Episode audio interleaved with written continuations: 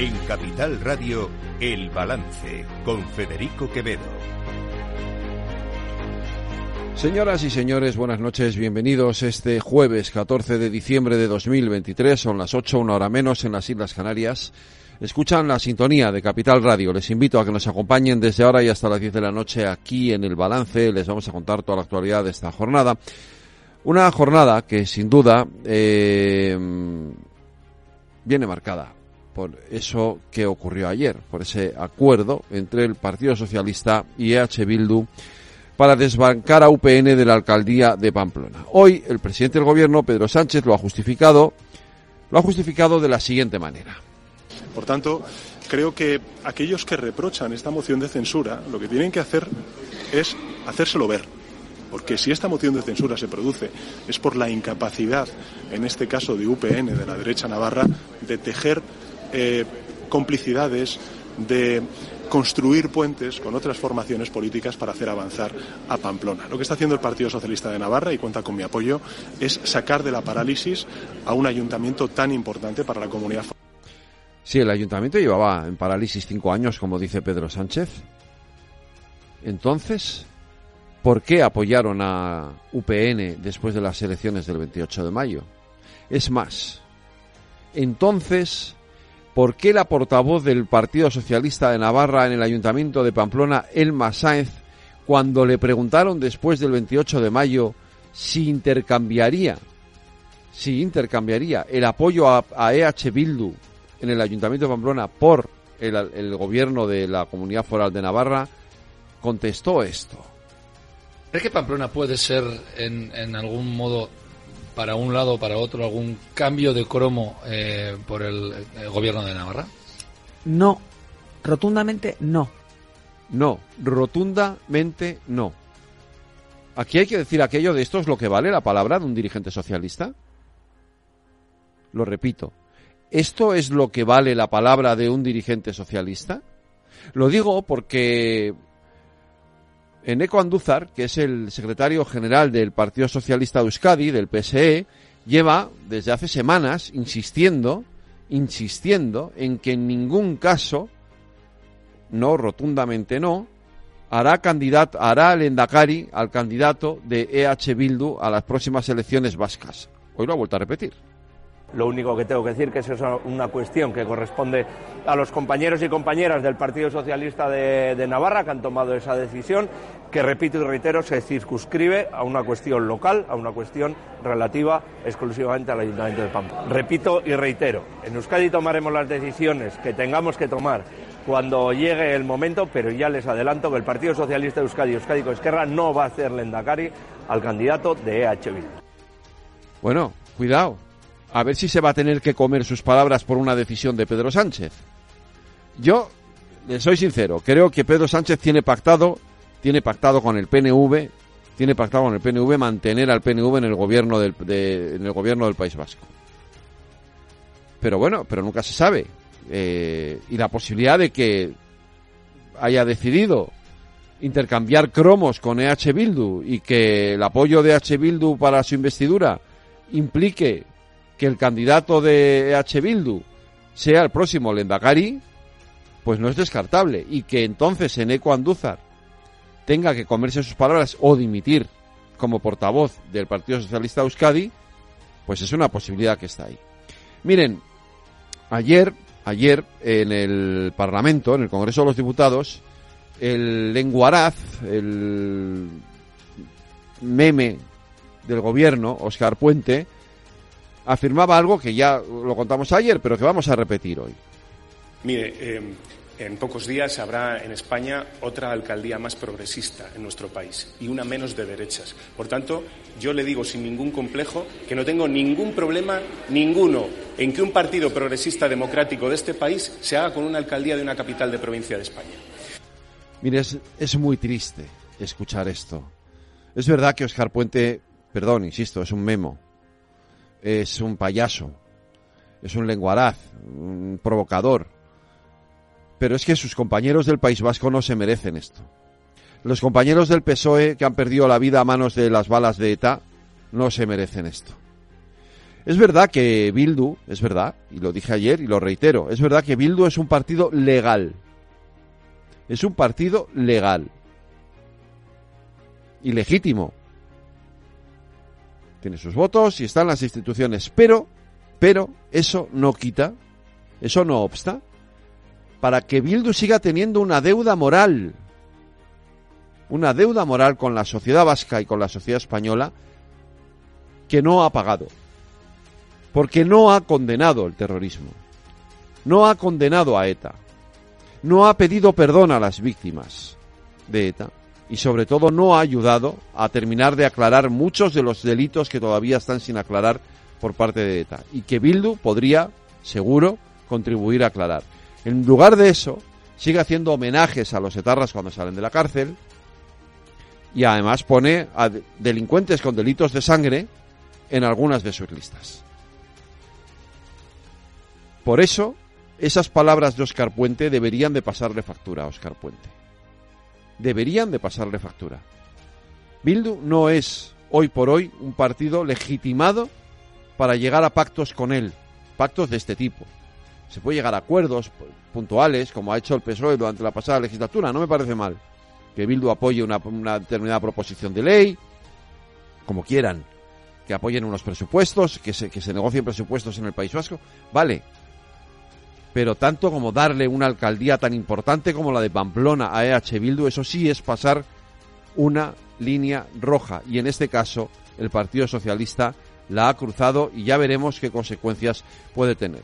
Cambiando de asunto, por cierto, ayer se produjo también esa comparecencia de Pedro Sánchez en el Parlamento Europeo y hoy el presidente del Gobierno, que debe ser que no tiene abuela, se ha, se ha puesto calificación a sí mismo y, si hacemos un balance, creo que después de los acuerdos que hemos conocido también en el día de ayer, eh, podemos decir que la nota es sobresaliente. En el ejercicio de narcisismo de Pedro Sánchez, la matrícula de honor no existe todavía, porque eh, si existiera la habría dicho. Eh, hemos hecho, hemos tenido una acción de matrícula de honor da igual que ayer prácticamente todos los eh, eh, parlamentarios y todos los portavoces le echaran en cara lo mal que se ha gestionado la presidencia española a la Unión Europea, pero bueno, él se da, él se da este, esta nota de sobresaliente como no puede ser de otra manera viniendo de Pedro Sánchez. No está muy de acuerdo, desde luego, en, nada de esto el líder del Partido Popular, Alberto Núñez Feijóo. Ha sido sencillamente lamentable. Honestamente creo que el señor Sánchez ha dejado en ridículo a todos los españoles. Ayer midió mal su discurso. Es verdad que en España nos sorprende poco, pero a los colegas europeos les ha sorprendido mucho. Nunca un presidente de turno del Consejo y nunca un primer ministro ha sido tan bronco, tan mal educado, con una actuación tan impropia de falta de respeto al Parlamento Europeo. La verdad es que Sánchez ha mostrado ayer su verdadera cara, conocida en España y desconocida en Europa, pero ahora ya es una cara que el Parlamento Europeo ya conoce.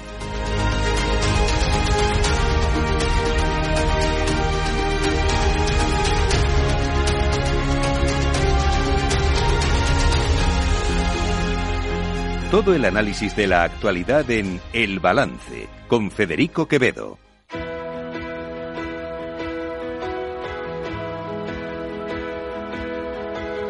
Las noticias de El Balance con Federico Quevedo, Aida Esquirej y Lorena Ruiz.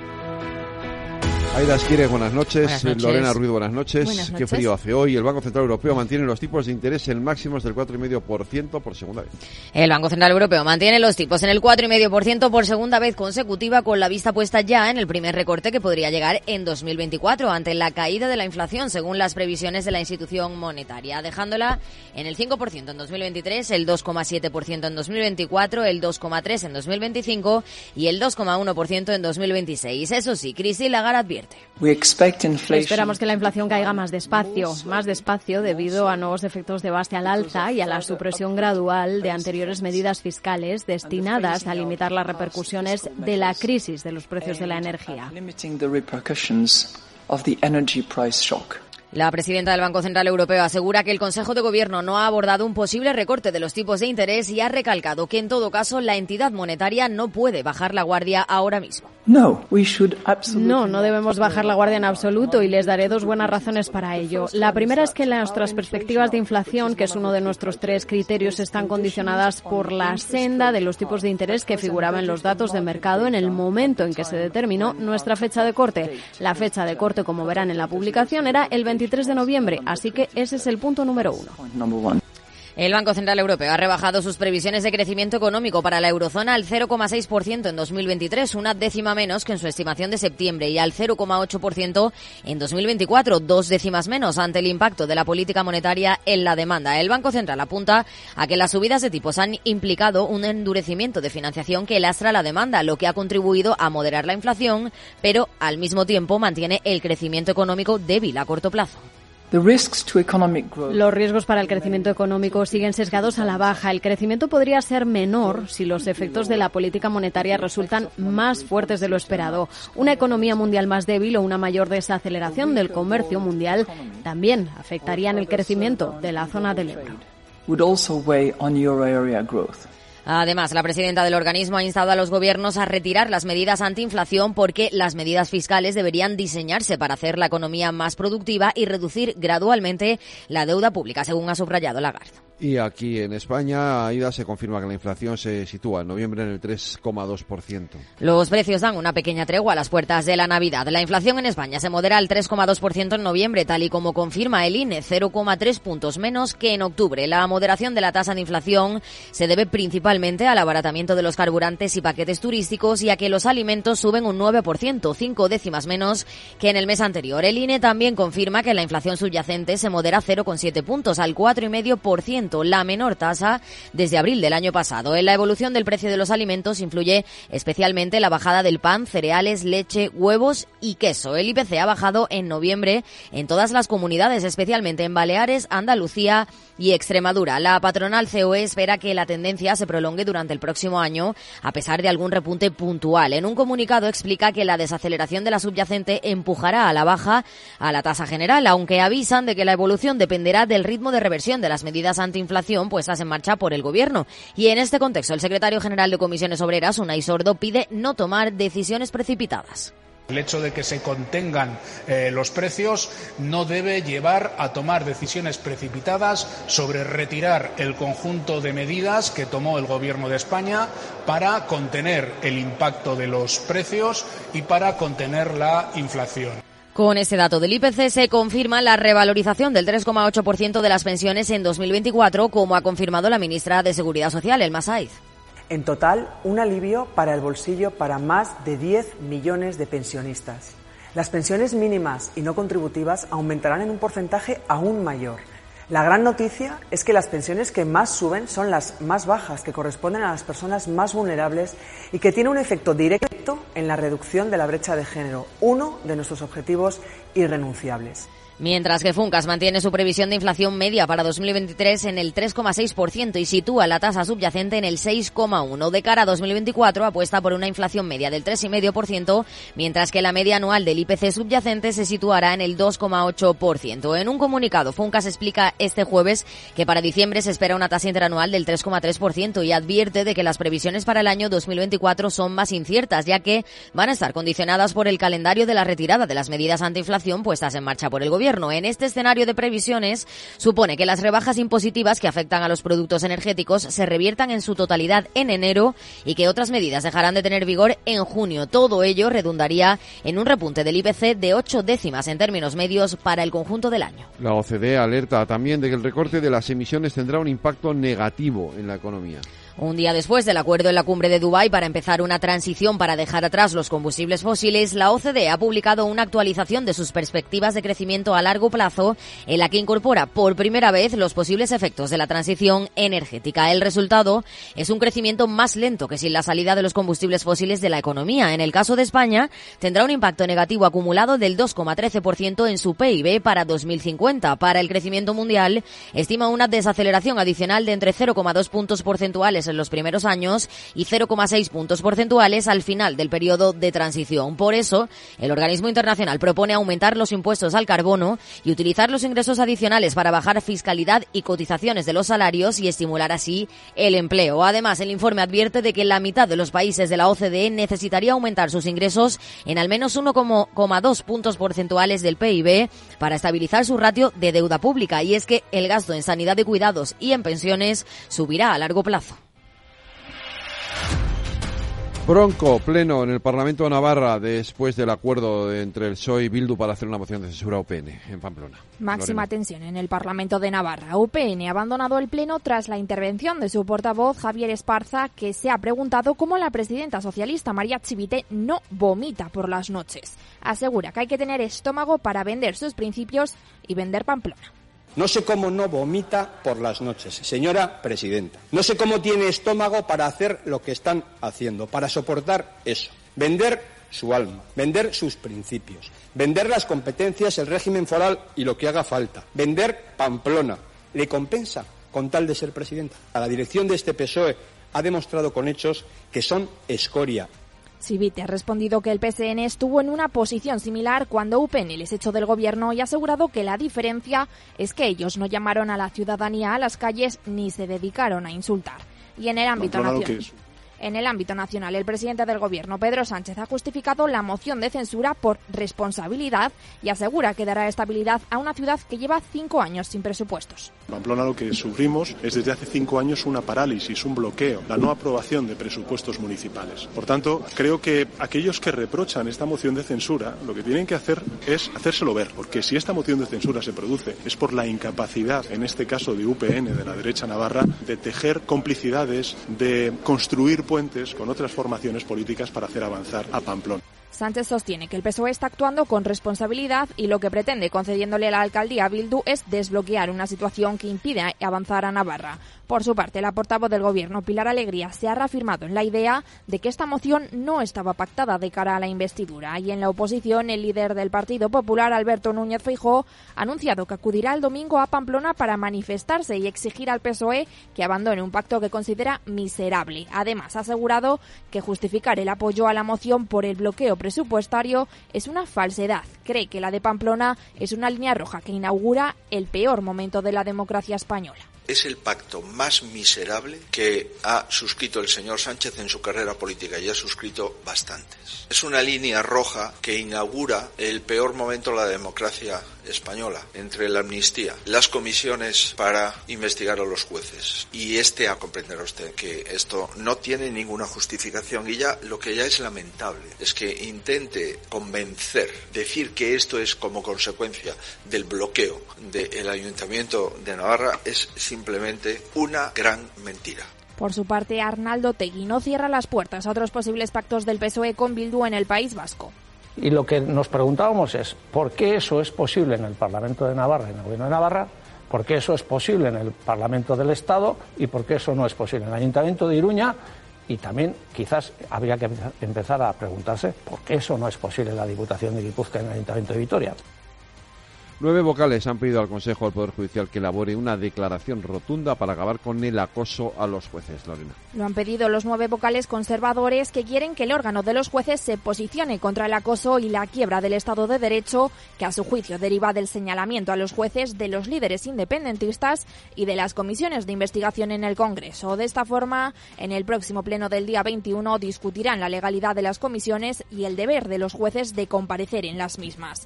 Esta decisión llega un día después de que la diputada de Junts, Miriam Nogueras, llamara indecentes al presidente de la Sala de lo Penal del Supremo y a los magistrados del mismo. Unas palabras que desde el Tribunal Constitucional han condenado por unanimidad y han presentado su preocupación por ellas. Pues hablando de Junts, hoy han anunciado rápidamente, o han corrido para anunciar una reunión de Puigdemont con Pedro Sánchez y este último ha dicho, bueno, de, esto nada.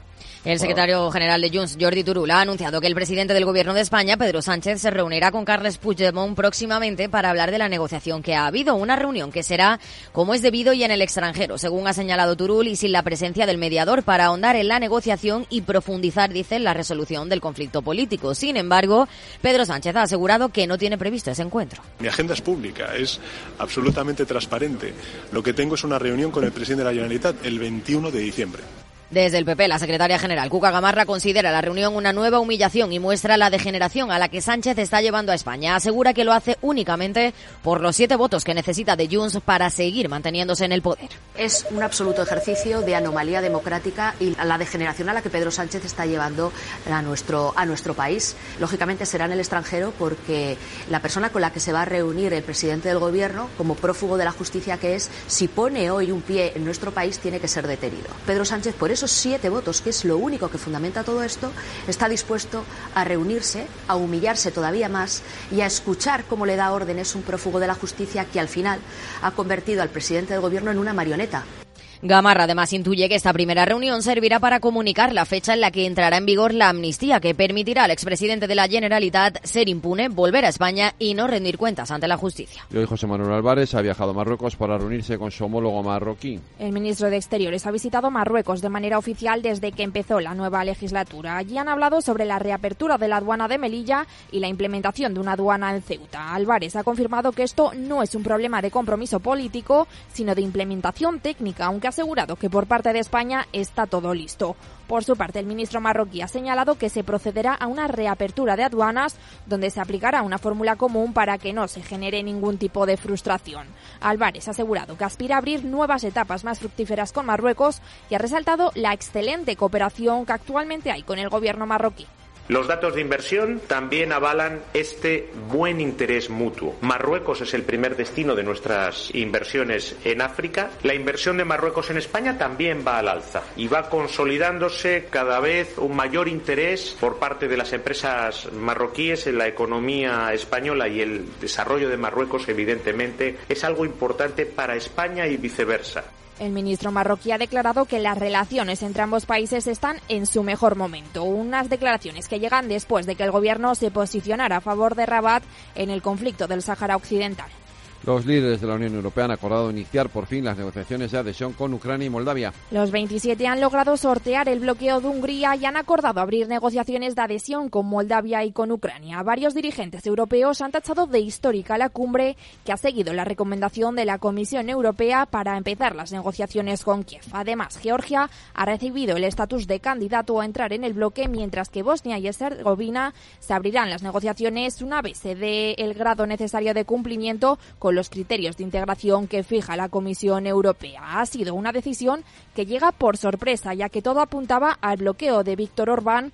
La pregunta ahora es ¿qué ha sacado Hungría a cambio de todo esto? El presidente de Ucrania, Volodymyr Zelensky, ha asegurado a través de su cuenta de Twitter que esta decisión es una victoria para Ucrania y para toda Europa y agradecido a todos los que han trabajado por sacar adelante la decisión. Ahora arranca otra reunión también muy dura, la revisión del presupuesto comunitario, donde a priori hay 50.000 millones de euros que también son para Ucrania y que Hungría se opone a aprobarlos.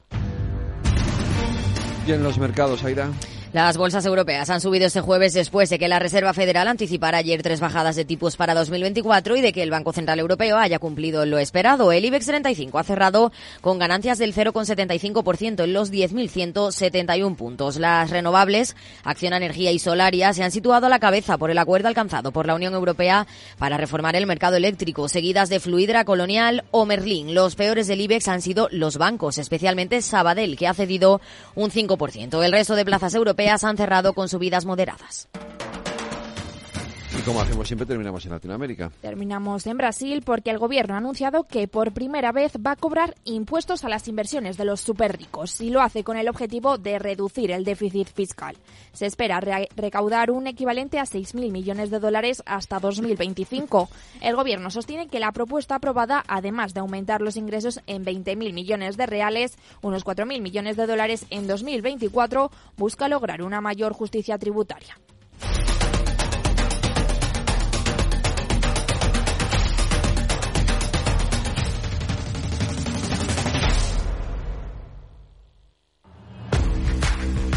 Oye, pensando cómo ahorrar en momentos como este, con los precios por las nubes. Y todavía no conoces XTB, una nueva forma de invertir pensada para todos. Desde solo 5 euros y cero comisiones hasta 100.000 euros al mes para invertir en acciones y ETFs Con XTB tu dinero está depositado en bancos españoles y tu broker es uno de los más respetados del mundo, regulado por la CNMV y los principales organismos internacionales. Y con oficina propia en Madrid desde el año 2008. Entra en xtb.com. Recuerda, xtb.com. A partir de 100.000 euros al mes, la comisión es del 0,2%, mínimo 10 euros. Invertir implica riesgos.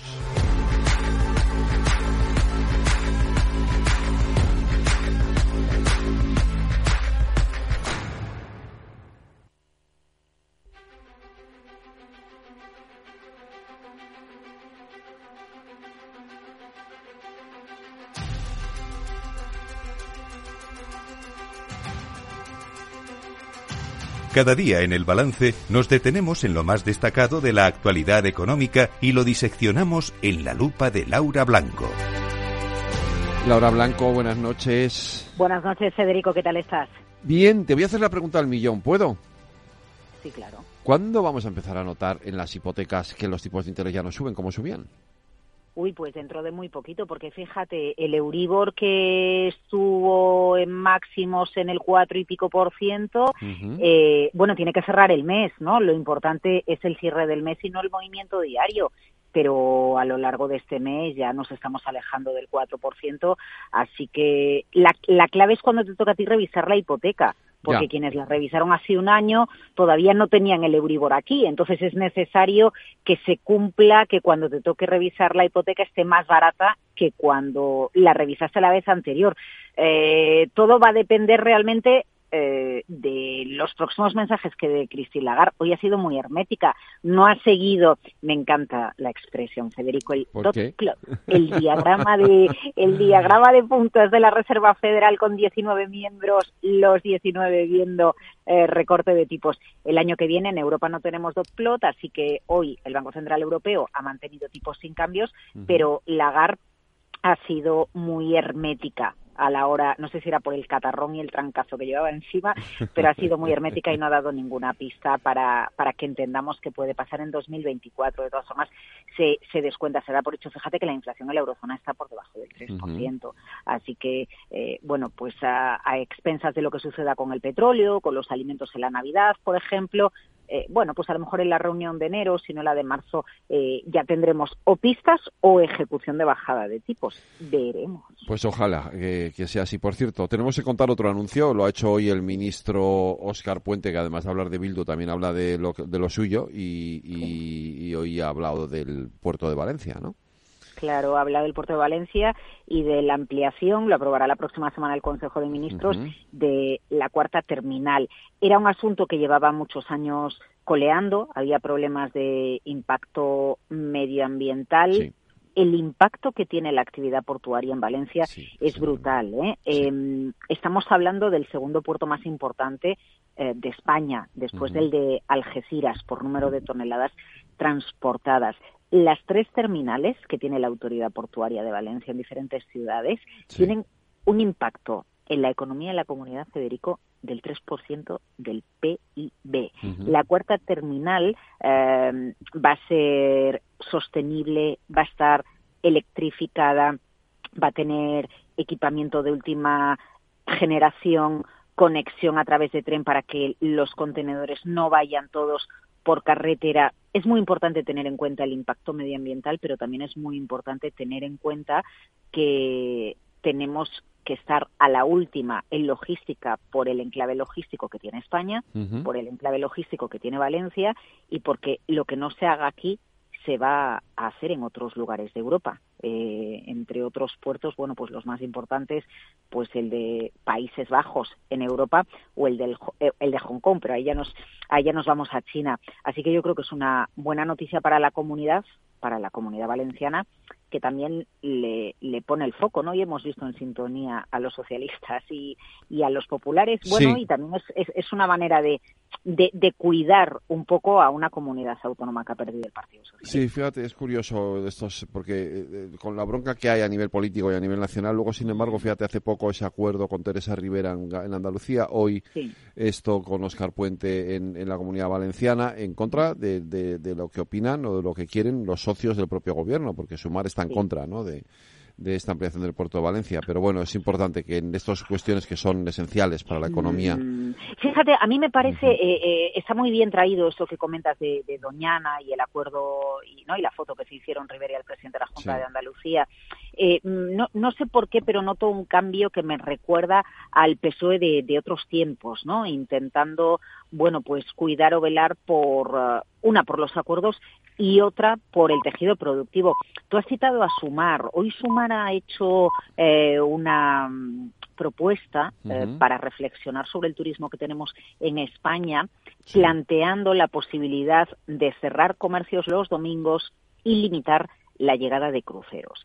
Em, a ver, eh, tenemos que ir a un turismo sostenible. eso es indudable. Pero me parece que la etapa de tener que ir a una tienda a comprar a las 11 de la mañana ya quedó atrás. Mm. Eh, a lo que tenemos que intentar es acoplarnos a la nueva realidad ¿no? de, los trabajos, porque si no la alternativa va a ser el comercio online. Entonces, si al comercio pequeño eh, no le permites abrir y le obligas a abrir en el horario en el que la mayor parte de la población está trabajando, pues no llegamos a ningún sitio. Pero el tema de los cruceros me toca, Federico, me toca mucho, porque ya mm. sabes que allá por donde voy, eh, bueno, pues hago patria de Vigo, ¿no? y, y Vigo tiene una, una preocupación y es que en ocasiones los cruceros de lujo que dejan muchos turistas con mucho gasto en las horas que pasan por la ciudad, bueno, pues en ocasiones puertos como el de La Coruña o, el de Oporto, por ejemplo, ¿no? Con todas las bondades que, plantea Portugal, pues ha, podríamos decir, arrebatado el atraque de cruceros de lujo eh, a, a, la ciudad de Vigo y esto acaba suponiendo una preocupación porque al final el comercio, eh, una economía como la española también depende del turismo. Así que yo pido una reflexión, que cualquier propuesta que se haga encaminada a hacer eh, el turismo una actividad de los servicios más sostenible, que tenga en cuenta que se mueven muchos millones y muchos puestos de trabajo. Pues mi reflexión es que el lunes tendremos más lupa aquí en el balance. Un abrazo, Laura Blanca. Buenas noches, Federico.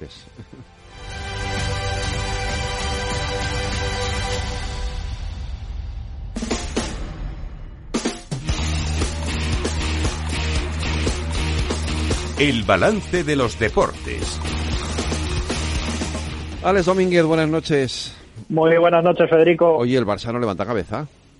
El Barça está que no levanta cabeza, Federico. Dos derrotas consecutivas eh, después de, bueno, eh, contra este, este Girona del, del Citigroup que, que la verdad que está maravillando y bueno, la derrota de ayer que, que la verdad es una derrota que deja también... Eh, bastantes retratados, como puede ser eh, Oriol Romeo, un jugador que ha caído este año en eh, Barcelona, de nuevo en su vuelta, y parece que tampoco está funcionando mucho. Vamos a ver, porque este sábado a partir de las 9 visita Mestalla, que es otro te decir, Valencia, Valencia-Barcelona este sábado, a ver qué pasa. Sí, sí, no. Ojalá Valencia, pero yo te voy a decir a ti. Y con un clima hostil en Valencia, hoy ha sido la Junta de, accionistas, clima hostil, eh, también eh, va a haber manifestación antes del partido. Va a ser un partido interesante entre dos conjuntos que, bueno, pues eh, llevan una racha mala. Eh, esto es por lo, jornada, lo que respecta a la jornada de Champions. Por cierto, Lorena, cuéntanos, porque ayer fue la última jornada de Champions tal cual la hemos conocido hasta ahora, ¿no? Bueno, primero el Atleti también jugó ayer Champions. También jugó el Atleti, es verdad. Primero, vale, el Atleti jugó, el Atleti jugó, no, pero es que lo del Barça empieza a ser ya preocupante para el Barça, digo, para los que no somos del Barça, no, pero vale, vale, el Atleti pasó ayer, Alex, no se nos olvide que el Atleti no, por supuesto, por supuesto. Además un, un gran partido del Atlético de Madrid que está también en un buen momento y ojo porque está pelando todas las competiciones también. Bueno, pero ¿por qué decimos que ayer fue la, última fase tal como la conocemos? la máxima competición de Europa cambia de formato y los grupos de toda la vida van a desaparecer. Para empezar, habrá 36 equipos en vez de 32 y no se emparejarán en 8 grupos como hasta ahora, sino que los equipos formarán parte de una clasificación común donde habrá un total de 8 jornadas con 8 clubes distintos. De esta forma, los equipos irán sumando puntos y se ordenarán en la clasificación clasificación común. Al final de las ocho jornadas se clasifican directamente los ocho equipos con más puntos, mientras que los que estén entre el puesto número 9 y 24 jugarán una ronda preliminar. Pues, eh, pues sí, cambia efectivamente la Champions. Por cierto, hoy hay Europa League, que el Villarreal va ganando, si no me equivoco, en la segunda parte al Rennes, ¿no? Sí, 2 eh, a 3 en un partido que está siendo entretenidísimo y de momento esto le daría el liderato del grupo al Villarreal, que necesita ganar hoy en, en Rennes, así que vamos a estar atentos a ver si otro equipo español queda también líder de un grupo europeo, al igual que esta noche a las 9 se la juega el Betis en casa ante el Rangers. Eh, pues efectivamente, y este fin de semana tenemos Liga y ya hemos destacado ese partido y también es destacable, esos dos atléticos que se enfrentan este fin de semana y, y el Madrid le toca en, fuera, ¿no? Si no me equivoco. Sí, el eh, Real Madrid que este fin de semana pues eh, viaja en su bueno pues en su pelea con lo que está siendo el, eh, el Mallorca. En este caso viaja el Villarreal al Santiago Bernabéu a partir de las 9 el, domingo en otro partido que también va a ser muy muy interesante. oye, y en 10 minutos el Madrid se las ve con el Bayern de Múnich en la Euroliga. Así es, eh, un partido en el que el Real Madrid es eh, bastante, bastante favorito ante un Bayern que, que no lo está pasando bien esta, esta temporada, pero bueno, partido de reencuentros también, Pablo Lasso y bueno, pues eh, interesante también ver cómo, cómo se puede llevar hoy el partido del Real Madrid. Pues Alex, Lorena, el lunes más deportes, aquí en el balance. Un abrazo, cuidaros. Un fuerte abrazo, Federico. ¿Quieres cobrar por operar con tu dinero? Con DarwinX es posible y funciona así. Operas un universo de más de 1.500 instrumentos financieros en condiciones competitivas, con nuestro broker o a través de Interactive Brokers. Y aquí viene lo bueno. Mientras operas, construyes tu track record para nuestra gestora que te paga por tu éxito. Llevamos más de 10 años impulsando el talento. Hemos atraído más de 95 millones de dólares de capital inversor y pagamos a nuestros mejores traders cientos de miles de euros al año en comisiones de éxito. Darwinex, donde no pagas de más y cuanto mejor operas, más cobras. ¿A qué esperas?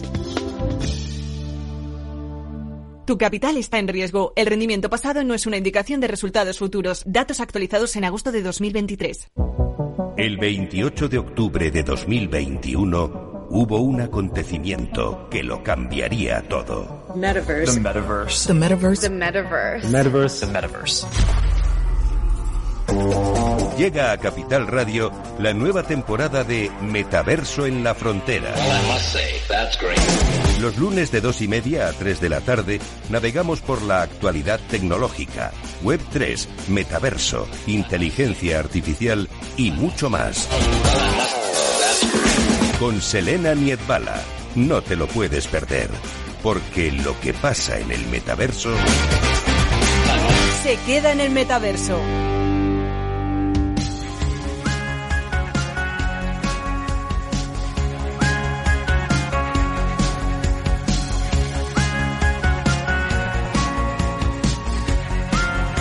En el balance, Rafa también entrena, con Patricia Guzmán. Patricia Guzmán, nuestra coach experta en habilidades directivas, a la que podemos localizar dónde en la cuenta de LinkedIn Patricia Guzmán de Idezábal. Para cualquier cosa que quienes de ustedes, si la quieren tener eh, de coach en su empresa, ya lo saben. En su LinkedIn eh, la, la Ahí pueden me localizan y pueden ver todo lo que vamos subiendo. Y también aquí en el balance, por supuesto. nosotros enseguida les ponemos en contacto con ellas si se quieren, si quieren, eh, quieren que contactar con Patricia a través nuestro, por supuesto, sin lugar a dudas. Hoy vamos a hablar de cultura. Sí, de, cómo influye la cultura sobre el liderazgo. Mira qué bien. ¿Y esto, pero la cultura influye sobre el liderazgo? Eh, sí, uf, muchísimo. Además tenemos un invitado ¿Mm? muy especial que llegó ayer mismo de Estados Unidos, viene muy poquitos días a España en el año y nos ha hecho el favor de guardarnos este hueco para, para acompañarnos. Así que eh, vamos a ver cómo, el, cómo la, la, cultura, el background cultural, o sea, el trasfondo cultural, que ya me estoy poniendo ya muy anglo, nada más empezar, de los líderes claves de tu empresa, puede ser el secreto para entender bien la estrategia y el estilo de liderazgo de la compañía para la que trabajas. Enrique Sánchez Domínguez, muy buenas noches. Muy buenas noches, encantado de estar pues aquí. encantado de, que estés con nosotros y tú nos presentas a Enrique. Sí, eh, Enrique Sánchez Domínguez es director de área latinoamericana de la división automotriz del gigante americano 3M. A lo largo de su carrera ha trabajado en más de 15 países y con equipos de unos 25 países. Desde, desde eh, USA, LATAM, Asia, Europa y sus observaciones y aprendizajes han sido que el factor cultural es determinante. Es un aspecto que siempre le ha llamado la atención y que se ve reflejado de un modo súper latente, sobre todo cuando hay cambios de CEO eh, con un componente cultural muy diferente. Así que las personas que nos estén escuchando quizás han vivido en su propia piel cuando te cambia el CEO de la empresa y de repente viene con una cultura diferente y eso se nota a la hora de ejercer, eh, la cambia la estrategia y el estilo de liderazgo. O cuando tienes un jefe nuevo que es una, una cultura diferente a la tuya, cómo eso impacta y entonces hoy precisamente vamos a, hablar de eso, de cómo, cómo podemos adaptar el estilo de comunicación cuando nuestro superior o nuestra compañía es de una Muy interesante esto. Yo he vivido una situación de esas y, es muy interesante, efectivamente, cómo cambia la estructura, la comunicación del, tipo de comunicación, lo que buscas comunicar en la empresa en función de quién es el CEO y de qué tipo de de cultura, de qué tipo de cultura trae, ¿no? Sí, y qué estilo de liderazgo. Bueno, Enrique, gracias por acompañarnos. Eh, además, ¿eres DJ? no, es que esto, espera, un momento, un momento, un momento, un momento, un momento, un momento, un momento, porque esto tenemos que explicarlo. Porque es que a mí me ha hecho mucha gracia, porque además yo tengo un hijo que quiere ser DJ, toda la obsesión de su vida es ser DJ, y digo, no puede ser. O sea, además es DJ, digo, a ver. Es, o sea, es, curioso porque o sea, el tema de DJ viene desde hace muchos años, desde que era muy, muy pequeño, cuando obviamente, o sea, era una cuestión mucho más eh, marginal, y ahora, por ejemplo, tienes a uno de los CEOs más importantes de Estados Unidos, que es eh, David Solomon de Goldman Sachs, que es DJ. Es DJ. Es, DJ. Y bueno, o sea, se le puede ver, o sea, en YouTube tal, y el tipo ha dado entrevistas explicando cómo el ser DJ le ha ayudado a poder, digamos, desestresarse, poder entender otros, digamos, ámbitos. Y entonces, eh, súper interesante. David Solomon. Bueno, eh, pero tú eres DJ. David Salomon no está aquí. A mí lo que me interesa. Pero a lo, a lo que voy es que si tú haces 15, 20 años dices, o sea, no podías, digamos, sacar eso como, tal, yo soy DJ. a ver, esto no. un poco serio. Exacto. como, en, este ámbito profesional. Eh, y, de un tiempo a esta parte ha cambiado mucho porque la gente va evolucionando, va, digamos, cambiando y ahora, pues. No, no, me parece apasionante.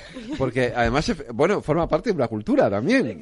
Qué bueno, claro, claro. También es cultura, en definitiva. La cultura musical es cultura. Totalmente. Y yo, y yo siempre digo, o sea, pues, cuando me dicen, oye, ya has preparado tu playlist tal cual, digo, no, digo, o sea, llevo carpetas con ideas, ¿Sí? que el, el, trabajo de un DJ es ser un psicólogo de la pista. O sea, tú tienes que llegar, entender quién está ahí, leer al público e ir adaptando tu set dependiendo de cómo la gente reacciona a, lo que estás poniendo, ¿no? Y creo que, o sea, el, paralelismo con la empresa es, oye, leer cuál es la cultura de la empresa, eh, con qué equipos estoy trabajando, en qué países estoy trabajando y cómo puedo adaptar mi estilo de management para que haga fit digamos, en la cultura de la empresa, pero también haga fit en el país que estoy operando, que puede ser muy diferente. Puede ser una empresa sueca que esté operando, operando en Estados Unidos o una empresa americana que tenga una subsidiaria en Suecia. Y tienes que adaptar.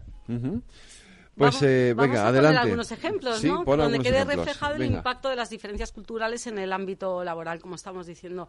Pues las principales aportes sobre cultura y liderazgo provienen del estudio más ambicioso y de mayor envergadura del que se ha obtenido evidencia sólida respecto a la relación cultural y liderazgo, que es el llamado Proyecto Globe, que es el liderazgo global y eficacia del comportamiento organizativo por sus siglas en inglés. En este estudio se, se destaca, por ejemplo, el alto individualismo de Estados Unidos, la alta evitación de la incertidumbre de los países latinoamericanos y el bajo individualismo de Singapur y Latinoamérica, que son reflejo de culturas colectivas.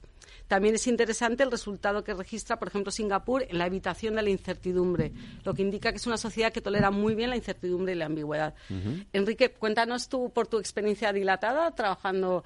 Eh, ¿Tú ahora mismo dónde, dónde estás? Ahora mismo estoy basado en, Minnesota, en Estados Unidos.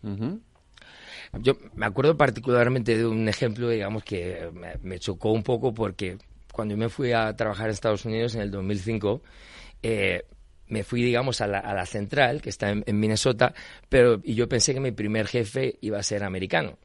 Eh, sin embargo, mi primer jefe fue surcoreano y a él lo acababan de mover de Corea del Sur a Estados Unidos. Entonces, él venía, si bien con una cultura, digamos, de 3M, pero una cultura eh, particularmente surcoreana muy jerarquizada, muy de, oye, yo digo esto y se hace todo tal, y en cambio el primer, ah, el, trabajo al que le mandaron en Estados Unidos era Influential Management, y además en Estados Unidos, y colaborando con Europa.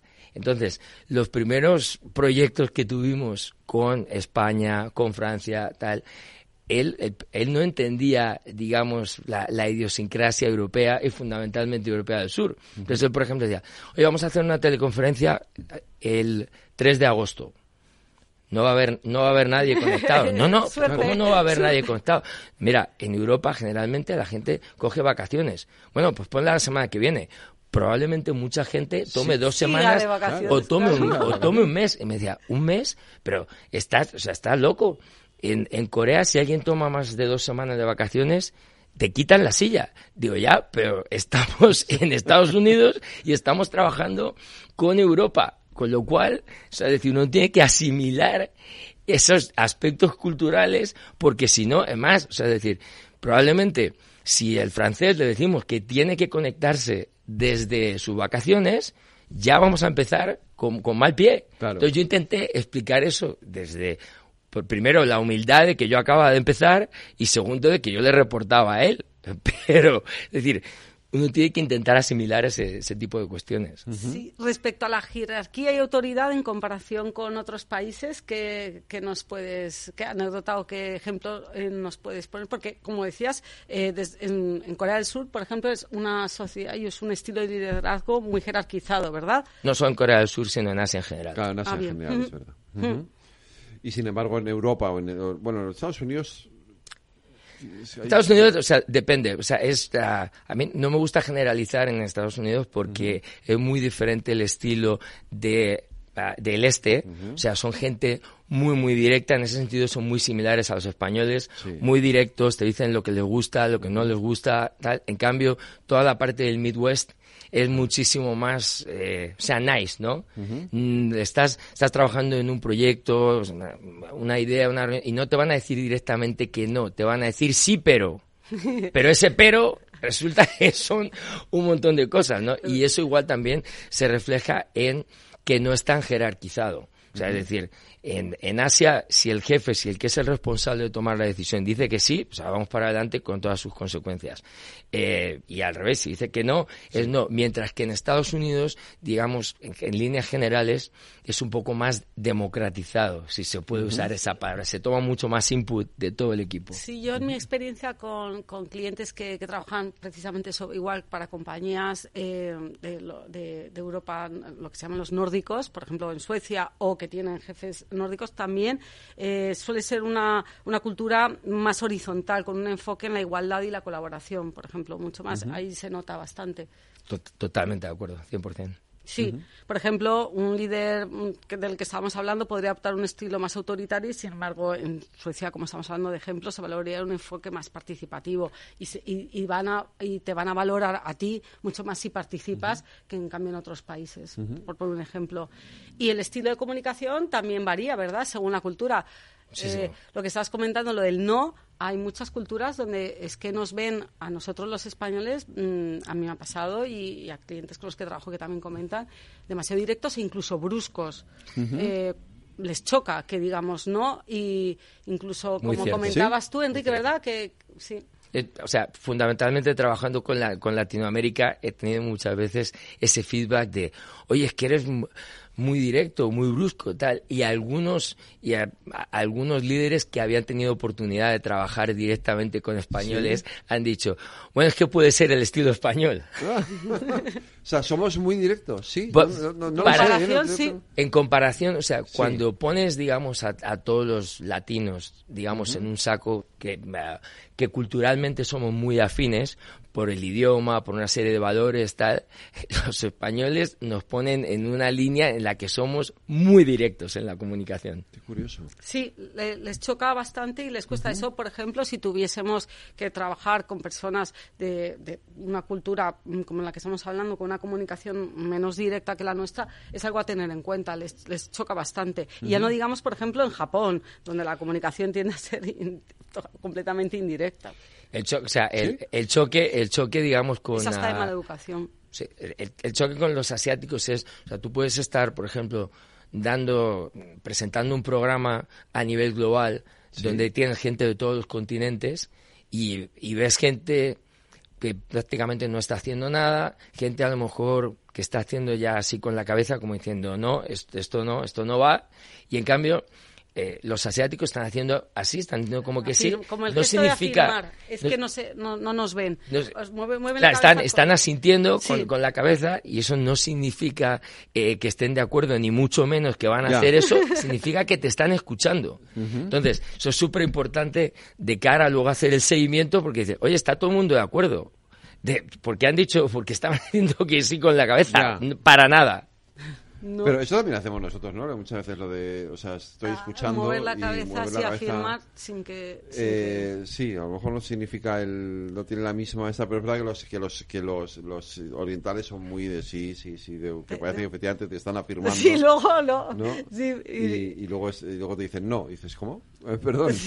o ni te lo dicen, o ni te lo dicen, luego hacen lo que consideran. Sobre todo cuando ha pasado un tiempo, entonces tú ya vas, digamos, a, hacer, oye, pero habíamos acordado esto, tal, tal, te dicen no, no, no hemos acordado. Por eso, en, o sea, cuando estás trabajando con ah, culturas asiáticas es súper importante, o sea, recalcar, volver, repasar y dejar todo por escrito. Si estamos de acuerdo en hacer esto, lo vamos a poner por escrito. No vale solo con que, digamos, hayan, hayan dicho que sí.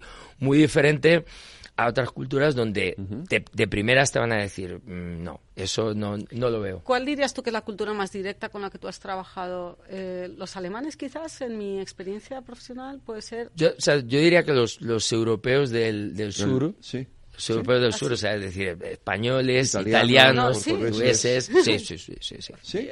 Más que los alemanes. Yo siempre tengo la sensación que los alemanes... Boom. Eh, a ver, también, o sea, obviamente también eh, pues, los alemanes son súper estructurados, súper... Disciplinados. Eh, disciplinados. Cosa que nosotros no. Eh, exactamente. Eso es... Y aquí viene un temazo, la gestión del tiempo. Claro. Vamos a hablar un poco, si no te importa, pero la gestión del tiempo. Súper super importante. en, en, Europa, en Europa del Sur, y ahí sí que voy a englobar, o sea, España, Portugal, Italia, Grecia.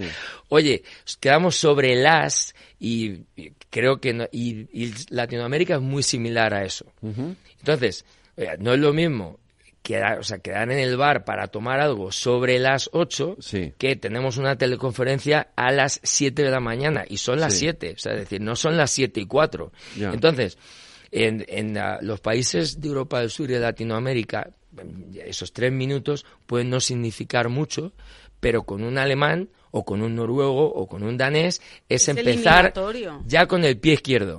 O sea, es decir, puede que a lo mejor ni se conecten, este señor no ha aparecido hasta ahora, ya fuera, por, por, supuesto, si es un cliente, o si no, ya has empezado con el pie izquierdo, porque ellos consideran, y creo que de forma oportuna, que estás haciendo disposición de su tiempo de una manera que no te corresponde. Es una falta de consideración. Yo, tengo unas jefas en Suiza y yo me conecto con ellas cinco minutos antes empezar la reunión. porque, me da, porque me da miedo. claro. lo que estamos hablando punto, de adaptar. o sea, si la tenemos a las 7, a las 7 en punto se conectan. Pumba, yo, yo ya estoy conectado. Digo, yo ya me he conectado. Sí, y la puntualidad. a mí no me pillan. Hay una, hay, hay, una, hay una frase mítica de un gran líder que era el, el entrenador de los Green Bay Packers, de Vince Lombardi, que decía que si no estabas 15 minutos antes, ya estabas llegando tarde. Y entonces el reloj de los Green Bay Packers está 15 minutos adelantados por la frase que él dejó para la posteridad. Pues Federico igual. No, no, no, sí, sí. claro. terror yo eh, claro, es que lo que tenemos que, procurar es adaptarnos a, estos pequeños eh, tips que estamos dando y la gestión del tiempo me gustaría no solo a la hora de empezar, sino también a la hora de, terminar, una reunión. Porque no cuando han terminado los temas terminan y se acabó la reunión. Eh, de alargar también lo considero una falta de consideración. Sí, sí, de hecho, muchas veces eh, cuando tenemos alguna call con ellos en, eh, los, desde aquí, desde España, luego nos quedamos los españoles hablando un poco más, ellas, ellas cortan, nosotros nos quedamos hablando algún tema más. Pero, y, sobre todo eso es súper importante porque si en una, si en una reunión no tienes una estructura de, ok, introducción, cuáles son los objetivos, qué queremos sacar como conclusión de esta reunión. Y uno se va enredando, se va enredando, se va haciendo más largo y en general, eh, o sea, los latinos no tenemos problema, no vamos a quedarnos más, vamos a seguir, ya veremos cómo sale esto, más improvisado. Oiga, no, esto se acaba en una hora Y en esa hora tenemos que salir con los objetivos o la toma de decisión que teníamos previsto en esta reunión. Y si no salimos con eso, en la, o sea, en el tiempo que estaba alocado para eso, la reunión ha sido un fracaso. Y eso los europeos del norte lo ven de esa manera y en cambio los europeos del sur no. Claro. Sí, y Dime, dime, dime. Sí, también me gustaría, para terminar, también poner el énfasis en las relaciones personales en comparación con otros países. Por, por, un ejemplo, y corrígeme si me equivoco, por ejemplo, en Estados Unidos se tiende más a separar claramente la vida personal y profesional, cosa que, por ejemplo, a nosotros aquí en España nos choca bastante porque tendemos a, a, que, a que las relaciones personales influyan en las decisiones y en la dinámica de trabajo. Súper importante, o sea, tanto en, tanto en Europa, del, o sea, yo compararía más Europa del Norte con Estados Unidos, o sea, la cultura anglosajona, cultura protestante, con la cultura latina, mm, cultura católica, donde la relación personal es súper importante. Y es súper importante a nivel equipo, por eso se hacen dinámicas de equipos donde a lo mejor, oye, vas a, no sé, hacer algún juego de algo, o incluso pues vas, vas a un bar a tomar algo tal, y también con los clientes. O sea, con los clientes, súper importante construir una relación personal cosa que en Estados Unidos, por ejemplo, o sea, es decir, Walmart no quiere que les lleves a ningún sitio y si vas a, comer o a cenar o algo, ellos pagan todo tal. No quieren construir una relación personal que vaya, más allá de lo estrictamente profesional. Quieren poner esa línea para que en la toma de decisiones no influya ese componente personal. Es así. Es curioso porque luego, sin embargo, eh, eh, esto de, de pronto los fines de semana de la empresa y tal, eso también es muy americano, ¿no?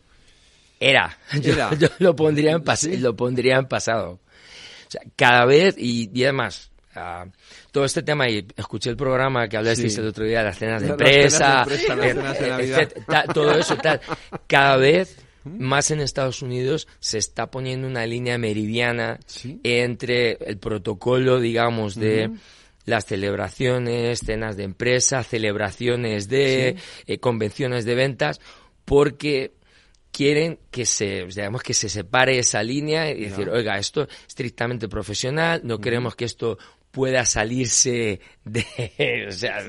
Es verdad que en el resto, de Estados Unidos no lo sé, en el resto de Europa sí que nos miran un poco raro cuando hacemos estas cosas, ¿no? De la cena de empresa, de pronto vamos a hacer eh, una quedada de todos los de la empresa hacer, a disparar en una cosa de esta, en un paintball o cosas de esta, ¿no? vamos a hacer un escape room, ¿no? Y tal, ¿no? O incluso las preguntas que podamos hacer en, cuando se para a tomar un café, eh, eh, lo que roce lo personal no está bien visto en todas las culturas. en, las, en, la influencia cultural interviene también mucho el que el, líder, el jefe, sea hombre o mujer.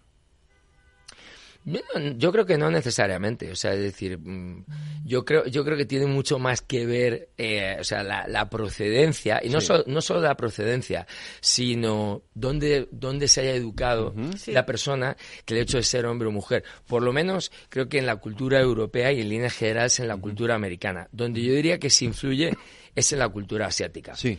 Y, ahí eso lo he visto de, primera mano, o sea, es decir, una, una, ejecutiva que nosotros tuvimos, que era japonesa, o sea, es decir, nacida en Japón, pero educada en Australia, y que desarrolló la, la, mayor parte de su carrera profesional en Europa, cuando volvió a Japón a hacer negocios como vicepresidenta, no le daban la categoría que dan al equivalente a los japoneses. Y es una cuestión muy, muy curiosa, es, y eso solo pasa en, Asia.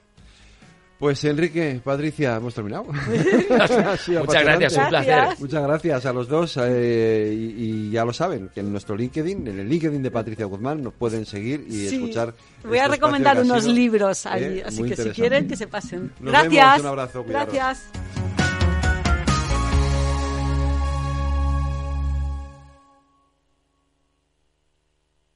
Este es un mensaje para todos los oyentes de radio y es solo para decir gracias. Gracias por dedicarnos tres horas cada día. Gracias por escucharnos en casa, en el coche, en el trabajo, en un móvil o donde sea, en directo o en podcast. Gracias por tu fidelidad, porque gracias a ti, la radio sigue siendo un gran medio, el más creíble, en el que más confías y el que mejor te informa y entretiene. El medio del día a día, de la actualidad al instante y que te acompaña siempre estés donde estés. Radio Value, la Asociación de Radios Comerciales te da gracias a ti. Madrid, 103.2 FM. Capital Radio. Disfruta de la Navidad en familia con más de 500 pequeños productores de alimentos de Madrid, cuyo esfuerzo y trabajo diario llevan a tu despensa productos de gran calidad y cercanía. Porque en Navidad lo que quieres es celebrar con los tuyos. Hazlo con Alimentos M Producto Certificado. Sabores que despiertan tus sentidos y se convierten en un me gusta. Comunidad de Madrid. En la Comunidad de Madrid hemos iniciado el programa Cervicam, la detección precoz de cáncer de cervix en mujeres sin síntomas de entre 25 y 65 años. Es importante que cuando recibas la invitación participes y ganes en salud. Una detección precoz puede ser vital en la enfermedad. Mientras tanto, mantén los controles habituales con tu matrona. Campaña financiada por la Unión Europea Next Generation, Plan de Recuperación, Gobierno de España, Comunidad de Madrid. Capital Radio.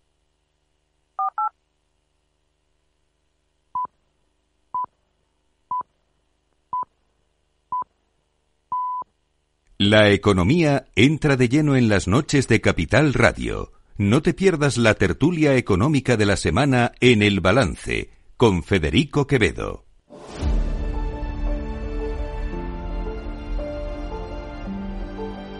Las nueve de la noche, una hora menos, en las Islas Canarias, en la sintonía de Capital Radio, nuestro tiempo de análisis de tertulia, de la tertulia económica de la semana, efectivamente, con Santiago Sánchez. Muy buenas noches, Santiago que te escuchamos al otro lado de la línea telefónica. José Luis Moreno, buenas noches. Muy buenas noches. Y Fernando Pinto, buenas noches. Buenas noches. Nos falta la mitad de la tertulia, pero bueno. Seguro que para darle la enhorabuena a Nadia Calviño por ser presidenta del BEI, eh, en eso coincidimos, ¿no? ¿Eh, José Luis? Sí, sí, yo ya lo defendí hace una semana, que es una buena noticia. Era la candidata objetivamente mejor preparada y es siempre, bueno, como se ha comentado, muy importante que la primera presidenta del BEI sea además una española profesional, eh, funcionaria de carrera, que ha demostrado que en momentos difíciles ha sabido tomar decisiones difíciles. Y efectivamente la, la presidencia del Banco Europeo de Inversiones es un puesto que aunque es eh, institucional, de una parte institucional, y luego tiene un equipo muy, muy profesional que valora, digamos, eh, los proyectos que han de financiarse, es verdad que la, la tradición dice que, eh, bueno, los proyectos españoles siempre han tenido una gran acogida en el Banco Europeo de Inversiones. Sonando. Sí, bueno, yo unirme, unirme a las felicitaciones que tenemos que hacernos eh, como españoles por este nombramiento, porque yo creo que es muy importante, ya que se encarga, pues como bien ha explicado ya José Luis, es el órgano de gestión de todas las inversiones que puedan llegar de alguna manera a España eh, desde la desde, desde Europa y, ahora lo que sí se abre es eh, pues bueno ese interrogante de quién quién va a ser el encargado de sustituir en el Ministerio de Economía a, a la ministra Calviño. Santiago. Bueno, pues yo creo que para España es una buena noticia que una ministra y con el perfil técnico de Calviño pues acceda a la presidencia del Banco Europeo de Inversiones. Y en mi opinión lo que creo es que deja mm, luces y sombras, deja detrás una gestión que, que tiene muchos puntos negros en mi opinión y se va a un puesto para que para el que ella prácticamente le ha, le ha, dado una gestión de, pues eso, de 20.000 millones de euros, gestión que no tienen todos los países eh, que están participando en el plan de recuperación, sino que son al menos tres países los que van a darle eh, cabida al BEI dentro de la gestión del, bloque de préstamos. Y bueno, pues eh, ella se lo ha trabajado y, se ha buscado la salida. El perfil, desde luego, reúne todos los requisitos, pero creo que, que se va con, con, luces y con sombras. Y ahora, como decía muy bien y apuntaba muy bien Fernando, pues eh, abre la puerta a un relevo que es complejo por la relevancia y la importancia que tiene un ministro de, Economía, que es pues es un eh, ministro de Asuntos Exteriores bis, y, y, por la necesidad de interlocución tanto con el BCE como con inversores internacionales, como con la propia Comisión Europea, con lo cual pues no es un perfil eh, que se pueda cubrir con cualquiera. Los tiempos han avanzado mucho, eh, Europa ha cambiado mucho, España también, y los perfiles de los ministros de, Asuntos Económicos pues requieren una serie de condicionantes que limita el abanico de posibilidades pues a una terna que puede estar entre cuatro o cinco personas. Eh, ¿Vosotros también veis sombras? Sí, bueno, toda, las, toda la gestión tiene luces y sombras. Lo que pasa es que es verdad que una vez que estás valorando el puesto de, una, de un compatriota, de una española en este caso, que va a un puesto en la Unión Europea, tenemos que hacer, sin duda, mucho más hincapié en las luces que en las sombras. Las sombras, eh, la principal sombra es que eh, durante estos cinco años eh, que no ha habido reglas de gasto, eh, pues hemos tenido una gestión del presupuesto, vamos a, vamos a definirlo como muy, muy, muy, muy, muy, muy expansivo, ¿no?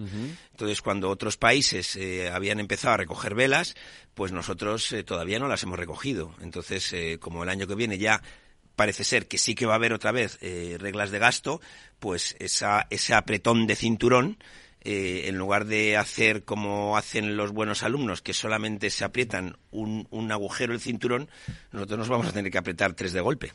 Em, una cuestión, porque claro, ella se va de presidenta del BEI, entiendo que ahora se va a tener que ajustar a las tomas de decisiones de la Unión Europea eh, y a lo mejor eh, tiene incluso que mm, pues no estar muy de acuerdo con las cosas que se hagan aquí en España, ¿no?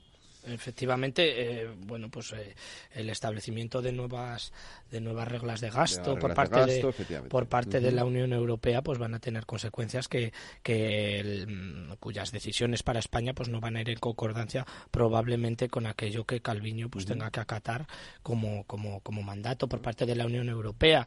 Eh, tenemos sobre la mesa además una reforma de la ley de estabilidad presupuestaria una reforma que va a llevar el techo el techo de gasto a los, eh, si no me confundo, mil, eh, 199.000, perdón. Ahora lo vamos a comentar, sí, casi 200.000. Sí. Eh, entonces, bueno, pues eh, claro, efectivamente, probablemente desde Europa nos devuelvan a, aquellos tiempos de, de, de, de, Maastricht, ¿no? Y de reglas presupuestarias que tenían que ver con la contención del déficit público, con la contención del endeudamiento y que obviamente, probablemente, por, por, por la línea que viene, que viene trazando en política económica el gobierno de España, eh, pues, pues no, no, no van a estar muy de acuerdo, creo yo pero el cambio de gorro es, cambio, de, funciones y cambio de declaraciones. Esto ya lo hemos visto. Y además, en el caso de la ministra vicepresidenta hoy, eh, Nadia Calviño, ella es, recordémoslo, ella es funcionaria de la Unión Europea. Sí, ella ya venía con, con, Fuerte de Santiago. No, ella en, su nuevo rol eh, no va a participar tanto, pues eso, de, de, lo que son la introducción de, de, las reglas fiscales y la aplicación de las mismas como con la financiación de proyectos que van ligados pues a los objetivos hacia los cuales Europa está eh, señalando los criterios de inversión, es decir, transición energética puede tener un conflicto personal, a lo mejor eh, con, con, todo lo que tiene que ver con la financiación de, proyectos de energía nuclear, que supuesto seguramente, y por las presiones de otros países, eh, como Francia, por ejemplo, pues sí que eh, tendrá que, afrontar a lo mejor cuestiones que ideológicamente pues no sean con las que estén más alineadas, pero ya es una profesional y sacará adelante pues eh, inversiones en, en, ese ámbito y también en los ámbitos de digitalización y, de esos grandes proyectos que, siempre ha, desarrollado el BEI. Como muy bien apuntaba José Luis, es decir, las comunidades autónomas españolas están acostumbradas a lanzar proyectos con financiación del BEI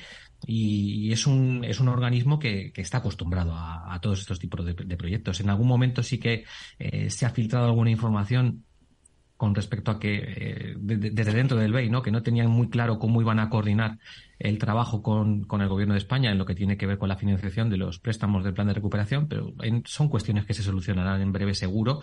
Y, y, su labor, pues eso, va a ser más de, de filtrado y trabajo de, de impulsar proyectos que, que de, pues de, de, estar en el día de, la aplicación de las reglas fiscales, que desde luego es un cambio de paradigma y de, y de mm, criterios eh, que nos van a afectar mucho por los desequilibrios que tenemos y aunque no se llegue al, a un pacto eh, en, en las próximas semanas sobre las reglas fiscales, lo que sí ocurriría es la aplicación de las históricas, ¿no? De, del 3% de déficit y el 60% de deuda, con lo cual, en un, de una situación con consensos y consenso, vamos a reglas fiscales.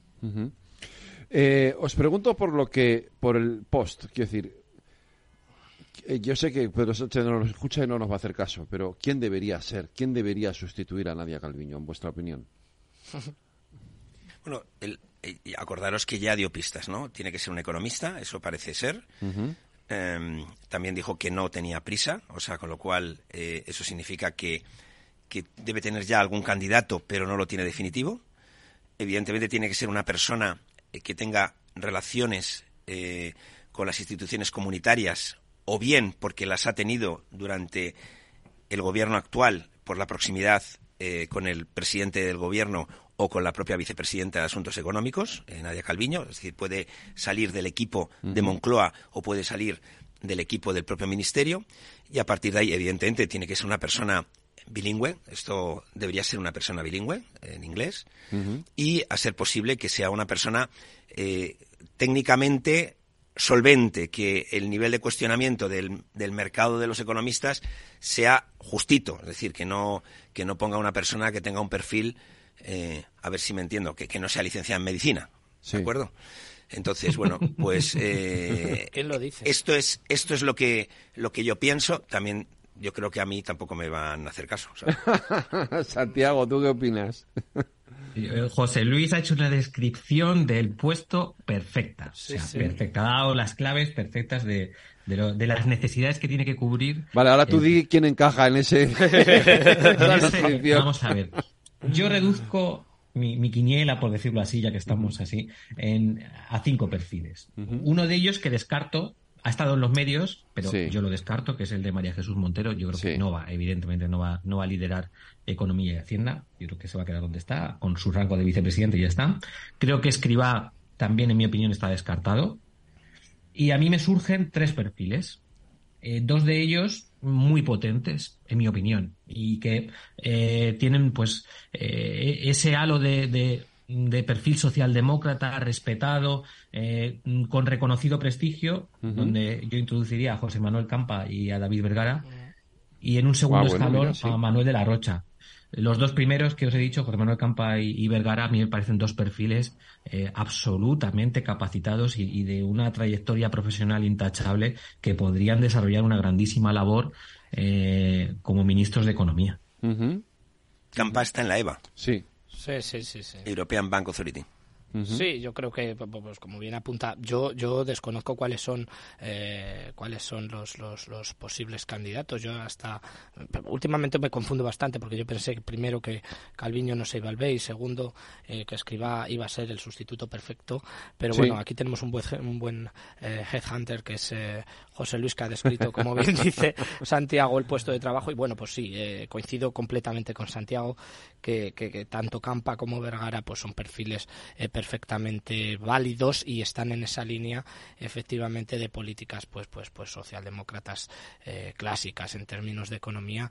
Y, bueno pues veremos a ver eh, eh, me imagino que, no tardarán en anunciar o en darnos más pistas sobre quiénes son los, los sustitutos de de Calviño y, bueno yo creo que tienen además eh, una tarea bastante importante por delante eh, en términos económicos eh, de movilización de la inversión y, bueno pues de, colaboración con la ministra Montero que yo estoy absolutamente seguro que no va a ser para nada ministra de economía para la elaboración de, presupuestos.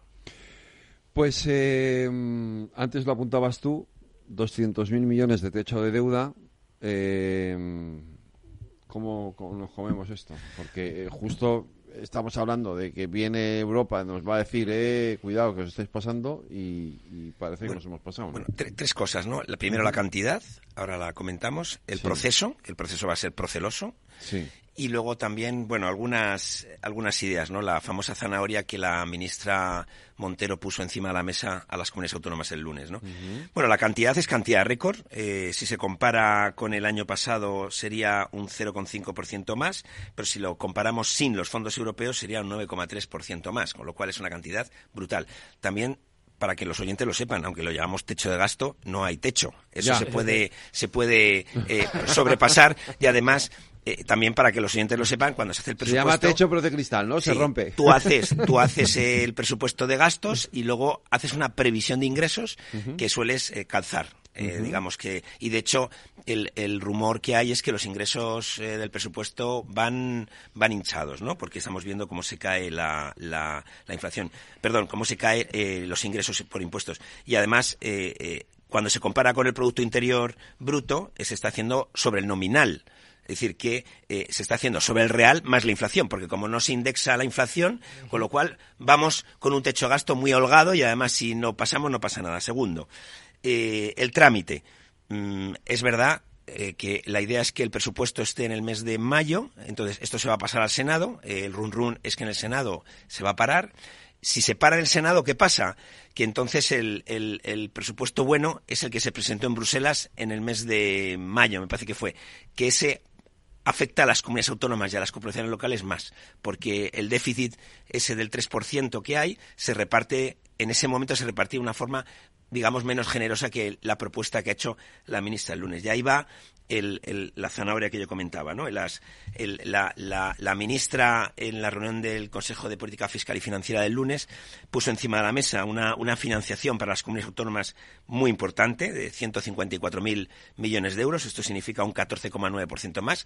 Recordemos que el presupuesto sube un 0,5 o sube un 9 eh, y, aquí lo que está ella ofreciendo es un 14,9 más porque además le mete eh, de las entregas a cuenta les mete los 20.700 millones de la liquidación. Entonces, digamos que lo que le está diciendo a las comunidades autónomas es, oye, hacer gestiones vosotros para que este techo de gasto, este presupuesto se apruebe, porque si no, eh, el, déficit del 3%, en lugar de repartirlo, como os estoy proponiendo, que es que los ayuntamientos se queden, se queden eh, planos y el 0,1 eh, del déficit sea las comunidades autónomas, pues ahí me lo voy a quedar yo todo, con lo cual eh, ayuntamientos y comunidades van a tener menos recursos y entonces o suben los impuestos, las comunidades y los ayuntamientos, o bajan los gastos. Entonces, esto está puesto encima de la mesa y va junto, eh, el techo de, gasto va junto con la senda de déficit y de deuda pública y con el límite de gasto, y es el límite de gasto no financiero, ¿no?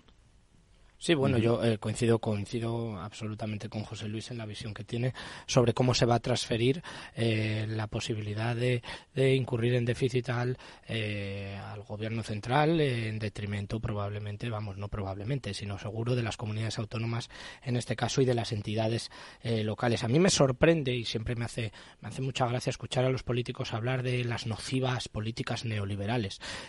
oiga, mire, yo no sé en, qué, basa sus argumentos eh, cuando eh, prevén incrementar los ingresos públicos en un 7,5% y si uno analiza los datos que tenemos en términos de recaudación tributaria, los datos mensuales, tanto el interanual como el el acumulado desde enero, pues vemos como cada vez los impuestos tienen una menor capacidad eh, en términos de recaudación. Hemos tenido bastantes problemas con el impuesto de sociedades, ahora tenemos problemas con el eh, con el eh, IRPF y bueno, nos tendremos que plantear bueno, en, qué momento se va a producir un incremento del 7,5% de los ingresos. Eso por el lado de los ingresos, por el lado de los gastos, que es probablemente donde acuñamos este término mal llamado techo de techo de gasto, bueno, lo que nos tenemos que plantear es conforme a las nuevas reglas reglas fiscales que se establezcan a nivel europeo, ¿no? Eh, pues si podemos cumplir con ese 3% que dicen que vamos a cumplir al año que viene, pasando del 3,9 de este año al eh, 3% al año que viene de déficit público, Y, eh, bueno, eh, ¿en, qué, en, qué, en, qué, nos vamos a gastar realmente los 79.000 millones de euros eh, que suponen este, eh, este incremento y, teniendo en cuenta que la Unión Europea mm, nos va a enchufar de alguna manera, vamos, de alguna manera, 10.000 millones de euros en fondos europeos. Entonces, eh, bueno, yo creo que hay que vigilar, vigilar bastante, eh, bastante las, las, las cifras y, sobre todo a mí, a mí me preocupa la base o la solidez de todos estos eh, datos que hoy, que vamos, que llevamos conociendo en estos últimos dos días. Eh, no sé qué capacidad tiene el, el, gobierno para predecir, en este caso, eh, cuáles van a ser esos ingresos y en qué se basan, pero vamos, lo que sí estoy de acuerdo es que se trata de una inmovilización del gasto para las entidades locales y las comunidades autónomas y una barra libre de alguna manera para el gobierno central, es decir, una centralización de las competencias de gasto. Pues, Santiago. Bueno, esto tiene, tiene para muchísimo. Pues tiene para muchísimo. Tenemos tiempo. Adelante. Yo, la verdad que eh, escuché la rueda, vamos, la vi por internet, para que os engañar. La, la, rueda de prensa completa de la ministra Montero el otro día presentando el techo de gasto y la senda de deuda y la senda de déficit y sinceramente me quedo alarmado por los datos. Y me explico. ¿De dónde salen? Es la, pregunta. No, de momento el techo de gasto se incrementa, o sea, ya la referencia de crecer un 9%, excluyendo los fondos europeos, sobre el 2023 es un escándalo. Si te lo comparas con el año 2018, ha crecido un 58% el techo de gasto. Es decir, eh, la pandemia exigía incrementar eh, el esfuerzo financiero y la guerra de Ucrania, pero estamos rellenando los huecos que han ido dejando partidas de gasto coyunturales por cuestiones estructurales. Y eso es tremendamente preocupante. Y parece que no nos damos cuenta. Y cuando uno mira cómo era el techo de gasto en el año 2019, que eran 125.000 millones, eh, y lo comparas con los 189.000 millones de ahora, quitando los fondos europeos, pues eh, realmente uno se da cuenta que, el incremento del gasto público, que se ve cuando analizas el gasto público y cómo ha subido en los últimos años del conjunto de las administraciones, es tremendo, pues eh, eh, ¿eso cómo se cubre? Pues ya lo dijo la ministra en, en la rueda de prensa, incrementando los ingresos sobre los niveles récord de este año en otro 9%. Como dice José Luis, yo sé lo que me voy a gastar y como el papel lo aguanta todo, pues sumo lo que tenga que sumar en figuras tributarias para incrementar y cuadrar eh, el déficit que es el que yo quiero tener. Y este incremento del techo de gasto, en mi opinión, chirría bastante con el plan presupuestario que se ha enviado a Bruselas y con la regla del crecimiento de gasto permitido, eh, de gasto primario del 2,6%. Nos lo tendrán que explicar con detalle porque tiene ciertas debilidades, además de la fundamentación. Eh, hay partidas presupuestarias que veremos qué ocurre con ellas. Es decir, la prórroga y la IREF alarmado, alarmado sobre ello. Por cierto, el comunicado de la IREF fue demoledor. Absolutamente. Ahora sí que centramos en él. O sea, fue demoledor al día siguiente de la presentación del techo de gasto. O sea, el, eh, tanto en el fondo como en la forma. Es decir, que nos venga con un plan de reequilibrio que la ley le exige eh, cuando se suspenden las reglas fiscales, presentaron el mismo año y no, no lo ha hecho durante estos tres años, lo trae ahora y además ni correcto en el fondo ni en la forma, o sea, para que la, la IREF tenga que salir de esa manera, eh, ya es para, de verdad, que, que, se nos enciendan todas las luces. Es decir, pero como decía muy bien, apuntaba muy bien Fernando, la parte de los ingresos a mí es mm, la, parte que más me, eh, me resulta compleja en un contexto de desaceleración económica, de caída de la demanda interna, eh, de una inversión que no termina de tirar del todo y con una Europa, eh, si no en recesión, en estancamiento, que difícilmente va a, a impulsar las exportaciones, me parece complejo eh, que sigamos incrementando eh, ingresos, ingresos, ingresos y, cumplir con un crecimiento todavía de un 9%. Con respecto a las comunidades autónomas. Eh, ella decía en la rueda de prensa y, en su propio PowerPoint, vienen en mayúsculas, recursos históricos para las comunidades autónomas. Vamos a ver, son los recursos que le corresponden por las entregas a cuenta del 2024, pero sobre todo por la liquidación del sistema de financiación autonómica del año 2022 y que les hace tener pues unos ingresos eh, muy voluminosos. Que les ceda una décima, ese 0,1 de, para incurrir en déficit eh, para el año que viene, pues eh, yo sinceramente, si lo quiere hacer bien, las comunidades autónomas son el 35% del gasto. Eh, el, gobierno se guarda un 2,7 de déficit, es decir, realmente les deja eh, una parcelita muy pequeña. De la seguridad social no hablo, que se supone que tenía que estar ya el año que viene en equilibrio presupuestario y va a seguir en déficit por lo menos hasta el año 2025. Ya veremos, porque esto es el cuento de nunca acabar con la seguridad social. Entonces, de verdad que yo le veo ciertas debilidades, por no decir muchas debilidades, que me parecen muy complejas. El caramelo a las comunidades autónomas y la amenaza velada de, oye, si ustedes no me sacan el techo de gasto en el Senado, eh, me voy al plan de estabilidad y en vez de tener un déficit del 0,1 es del 0, pues tampoco me parecen las formas más adecuadas, pues sobre todo cuando luego estás negociando en una mesa bilateral el conjunto del sistema de la financiación autonómica. Es decir, le damos privilegios a unos, pero a los otros, eh, si no entran por donde yo quiero, pues eh, les amenazo. Pues no me parecen las formas más adecuadas, pero sobre todo eh, la, señal del aire al día siguiente me parece, y, su comunicado y el documento en el que analiza el plan de reequilibrio del, gobierno y, el techo de gasto me parece demoledor absolutamente. Es que solo el documento del AIREF era para que pues, pues eso, que, tuviéramos una señal de alarma de, de, cómo eh, no estamos en absoluto haciendo los deberes en cuanto a una consolidación fiscal creíble, como menciona la IREF, y una reducción de verdad, eh, que, no consolidemos más gasto estructural.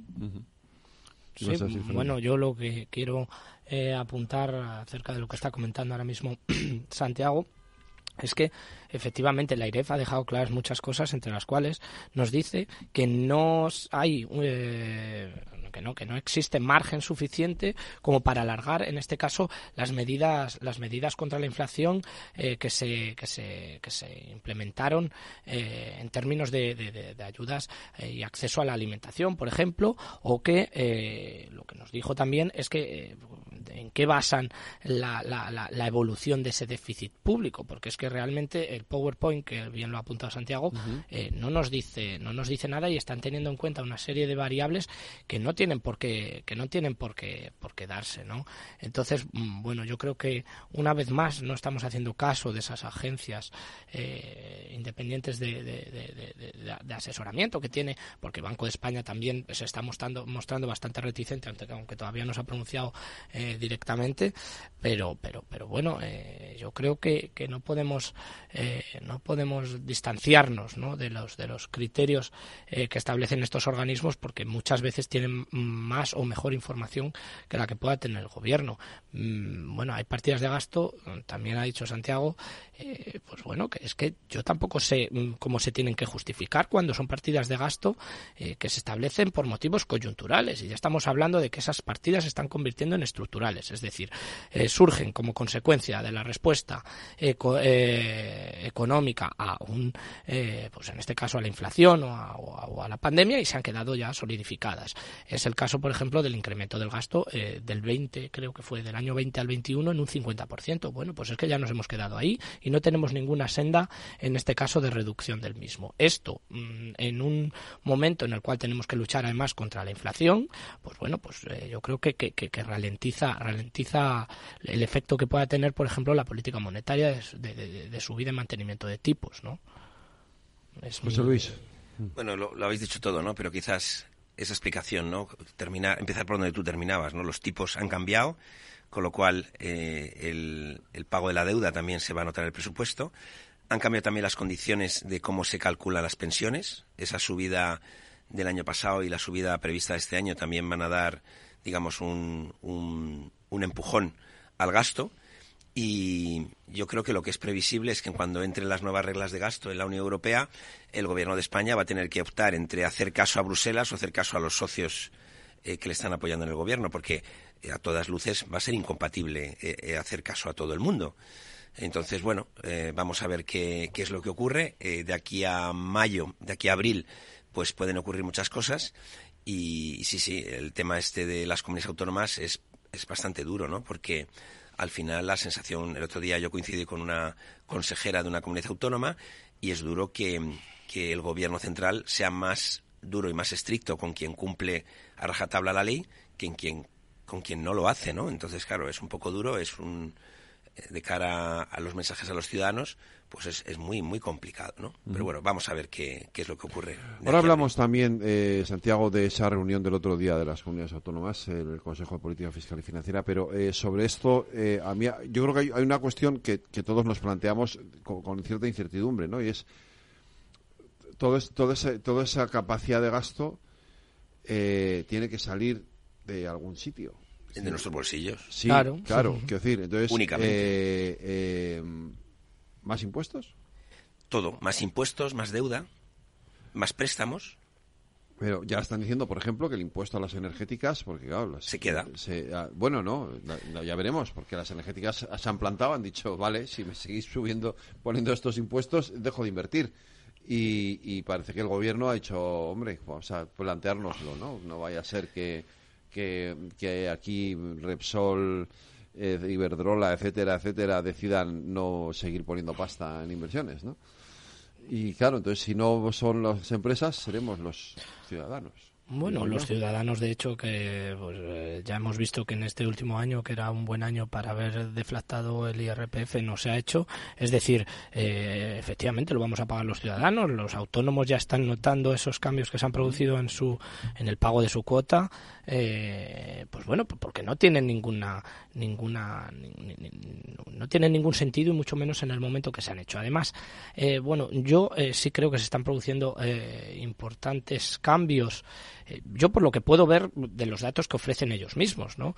En, el impuesto de sociedades, con, estas, con estas eh, pequeñas, pequeñas, no sé si llamarlo medidas o estas pequeñas noticias que dan acerca de cómo eh, ellos tienen pensado cambiar o hacia dónde quieren que vaya la evolución de este impuesto. A su vez ya se están planteando nuevos impuestos, hay nuevos impuestos encima de la mesa. Antes de ayer creo que era la ministra de Sanidad hablando del impuesto a los vapeadores, eh, hablando del carácter redistributivo de un impuesto que no tiene que tener carácter redistributivo, sino que tiene que paliar es una externalidad negativa en el caso de que la haya y la tendrán que cuantificar.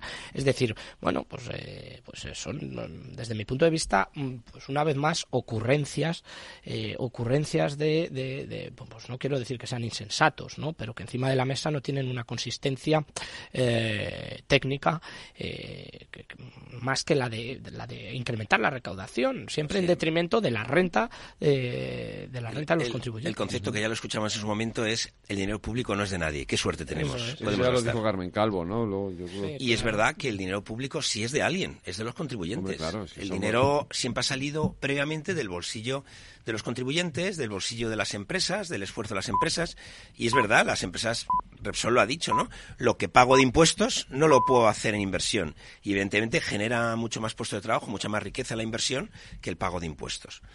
A partir de ahí, pues eh, vamos a ver cómo evoluciona eh, todo este proceso. Pero, por ejemplo, eh, si vamos al impuesto de solidaridad, que básicamente ha sido reinstalar o restaurar el impuesto de patrimonio en comunidades autónomas como Andalucía, que lo había quitado hace dos años, o, la Comunidad de Madrid, que lo había quitado pues hace 15 años, me parece, pues al final han conseguido que tanto en Madrid, Comunidad de Madrid, como en Andalucía, se vuelva a poner el impuesto de patrimonio. El mínimo exento que había se ha subido para que esa recaudación, en el caso de la Comunidad de Madrid, de 555 millones de euros, se quede en la Comunidad de Madrid. Es decir, la política fiscal eh, del departamento que dirige Montero es muy eh, depredadora de recursos en materia fiscal. Entonces tenemos que estar un poco como eh, prevenidos porque vienen tiempos difíciles para los que pagamos impuestos. Hmm. Santi. Sí, no, no, si es que la única manera es, es incrementando la presión, la presión fiscal. Es que no hay otra forma de, poder eh, cubrir toda la, cantidad de gastos tan importantes en las que se va a incurrir con este techo de gasto. Con respecto a las energéticas, el coste o el impuesto a las energéticas y esa transformación, yo creo que el, el, de la banca mm, salvo que la banca se ponga y se plante, eh, veo difícil que se pueda reconducir. Aparte es que los tienen señalados como enemigos sí, como enemigos públicos número uno. Sí.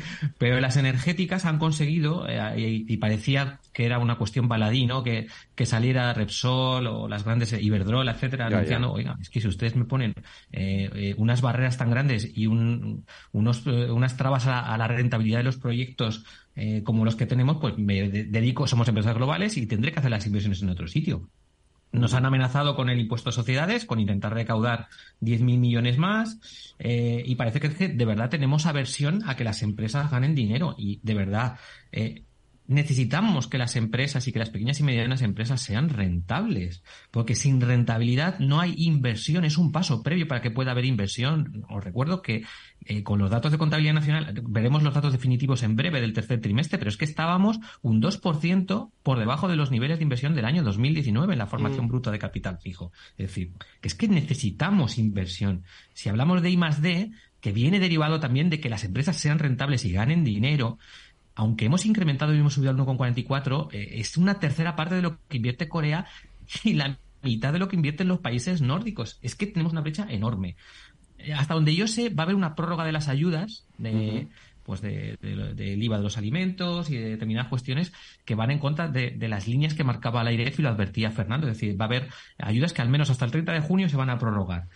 Y, la cuestión principal es ver qué ocurre con todo lo que son los tributos relacionados con la electricidad, que yo creo que no lo tienen claro, o si lo tienen claro, todavía no lo han comunicado, pero la tentación de recuperar ingresos importantes de, la producción eléctrica, eh, pues mm, veremos si, si no terminan de, pues eso, de, de, que se anulen ahora ya a final de año y no, y no se prorroguen más adelante. Yo creo que se lo están pensando todavía, ¿eh? A ver qué es lo que, lo que ocurre.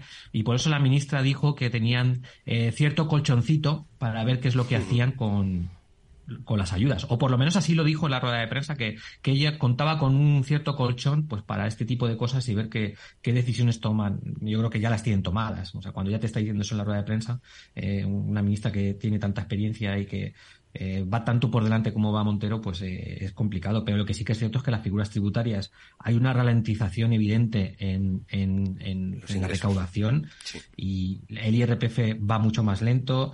Eh, el IVA está creciendo muy poquito e incluso cuando acudes a, los ficheros de la agencia tributaria, la parte estatal, porque la parte autonómica va, con más retraso, pero la parte estatal que es inmediata, el acumulado hasta octubre tanto de IRPF en negativo, el IVA en negativo, el impuesto de sociedades en negativo. Es decir, cuidado que la recaudación eh, está, está en un momento en el que no tiene mucho crecimiento marginal. Entonces, veremos a ver. Entonces, yo lo veo complicado. Veo complicado eh, de verdad eh, cumplir y hacer viable lo que se ha creado o lo que se ha mostrado a través del techo de gasto.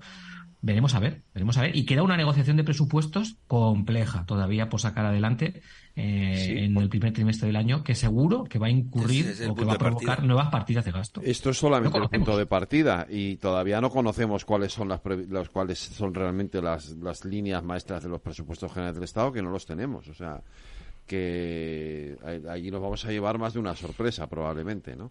Sí, sí, Y no solamente en clave territorial, que eso ya, digamos, estamos acostumbrados, sino también en clave nacional. y además, recordemos que hay un grupo parlamentario nuevo eh, que también puede eh, controlar al gobierno, eh, que es la escisión de sumar que es Podemos, es decir, es decir, la negociación del presupuesto y, y, luego a ver cómo haces compatible las peticiones de Podemos y de Sumar con las de PNV y Junts. O sea, va a ser una negociación compleja, ¿eh? Sí, porque Junts, no olvidemos que aparte de otras cosas, no deja de ser un partido de conservador o de la derecha o de incluso de extrema derecha, según yo opino yo, pero bueno, no entremos en detalles, pero pero no deja de ser un partido, no es un partido de izquierdas, quiero decir, sí, bueno, eh, efectivamente está este el momento de inestabilidad en, en, términos de pactos políticos va a traer consigo eh, y va a traer consigo eh, pues consecuencias que vamos a ir viendo cómo este gobierno gobierna tanto a nivel político como económico mes a mes. Es decir, aquí eh, Pedro Sánchez va a tener que hacer pues lo que le dicten aquellos con los cuales ha decidido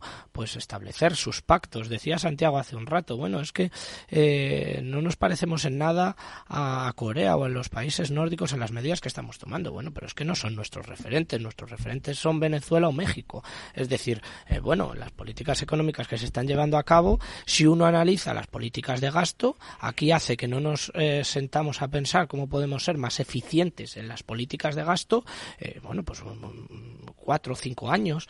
Eh, incluso me atrevo a decir que con Mariano Rajoy ya había síntomas de agotamiento de algunos tipos marginales de figuras impositivas, como era el IRPF o como era el impuesto de sociedades, y yo, desde el punto de vista técnico, porque esto lo dicen los datos, eh, me atrevo a decir que 2024 va a ser un año en el cual vamos a ver desaparecer un gran número de autónomos, esa decisión de pasar de ser trabajador por cuenta ajena autónomo, se va a invertir y vamos a pasar a tener más trabajadores por cuenta ajena y menos trabajadores autónomos porque el nivel de asfixia al cual está sometido el autónomo en España es terrorífico. Y, esto es una realidad, es decir, un autónomo que facture eh, 3.000 euros, eh, 3.000 euros al, al ¿Al mes? no puede vivir, en, al menos en ciudades con más de 10.000 habitantes. Y esto están ahí los datos. Es decir, tú no. Bueno, José Luis, no sé qué quieres apuntar, pero eh, esa es la realidad. Quiero meter un dato adicional: eh, la inteligencia artificial. Mm. Es decir, si sigue la presión sobre los trabajadores, mm. muchas labores administrativas van a ser elaboradas por inteligencia artificial que no paga impuestos. Sí, sí. y que además trabaja 24 horas al día en todos los idiomas, que aprende. Es decir, eh, eh, hay ya herramientas de mercado tecnológicas que te permiten la sustitución de la mano de obra eh, que tiene un valor añadido relativo. Con lo cual, a lo mejor en, algunos, en algunas empresas grandes, y alguna ya lo ha anunciado públicamente, vemos una sustitución de esa mano de obra estamos viendo encima de la mesa algunos, algunas reducciones de plantillas importantes, mm. que evidentemente esas, esas labores, no nos olvidemos, muchas de esas labores se van a hacer con inteligencia artificial.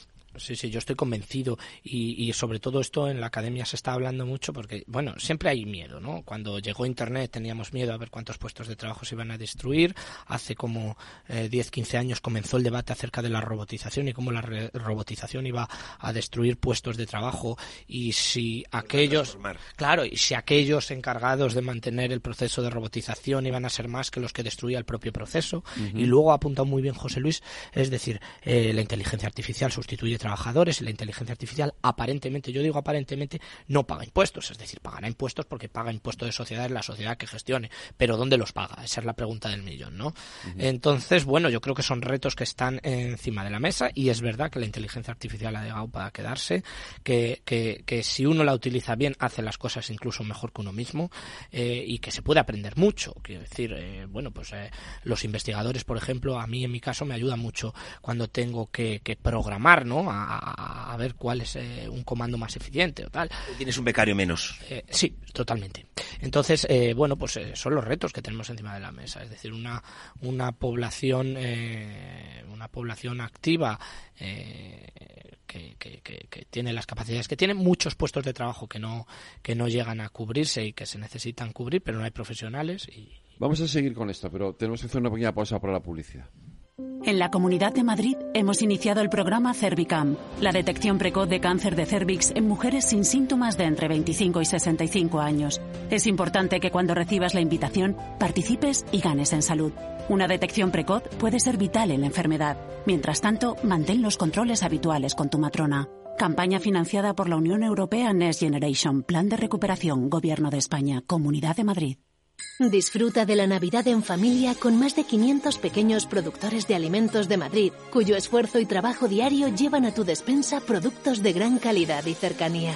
Porque en Navidad lo que quieres es celebrar con los tuyos. Hazlo con Alimentos M Producto Certificado. Sabores que despiertan tus sentidos y se convierten en un me gusta. Comunidad de Madrid. Tío, ya estoy en el tren. A ver si tengo suerte y llego tarde, ya sabes. 30 minutillos y me ahorro el billete. No creo que en media hora me pierda mucho allá en el pueblo. Como mucho al Paco contando por enésima vez cómo conoció a la Juani.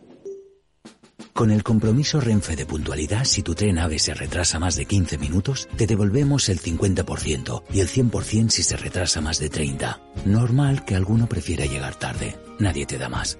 No todos los trenes son como Renfe. Renfe, tu tren. Este es un mensaje para todos los oyentes de radio y es solo para decir gracias. Gracias por dedicarnos tres horas cada día. Gracias por escucharnos en casa, en el coche, en el trabajo, en un móvil o donde sea, en directo o en podcast. Gracias por tu fidelidad, porque gracias a ti, la radio sigue siendo un gran medio, el más creíble, en el que más confías y el que mejor te informa y entretiene. El medio del día a día, de la actualidad al instante y que te acompaña siempre estés donde estés. Radio Value, la Asociación de Radios Comerciales te da gracias a ti. ¿Qué es ir más allá?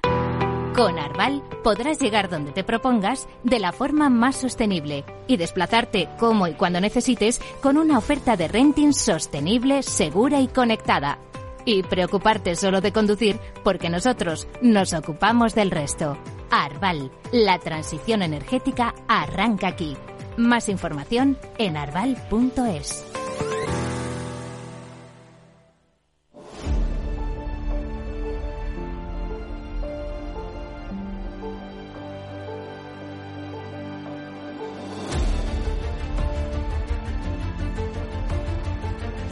José Luis, eh, Santi, decíais de la, de la inteligencia, a ti te interesaba mucho este tema de la inteligencia artificial, porque esto nos va a cambiar la vida, sin duda, o sea, y va a cambiar también la economía, claro, es inevitable, ¿no? Sí, además te va a dar mucha valor añadido si lo haces bien, es una gran oportunidad para incrementar la productividad y ahí siempre pues eh, bueno, pues en las tareas repetitivas, eh, bueno, pues se pueden hacer con esa inteligencia artificial. Entonces ahí la, la estrategia siempre va a ser la misma, es una, eh, hacemos más cosas con la gente que tenemos, que para mí es la adecuada. Otra, hacemos lo mismo con menos gente de la que tenemos. Y ese es el debate. Y luego, además, bueno, está toda la parte ética de la propia inteligencia artificial, de qué puedes, qué no puedes hacer. Esto parece que la Unión Europea lo ha empezado a definir, qué, no puedes hacer y qué conviene que no hagas, ¿no? Y bueno, pero eh, desde luego España tiene que estar allí en, esa revolución. Santi. Yo me he quedado muy... Esto es irónico, ¿eh? Me he quedado muy preocupado cuando he escuchado a José Luis sugerir algún tipo de imposición sobre la inteligencia artificial. Como nos ha escuchado... No, no, no, he, dicho que no hay todavía.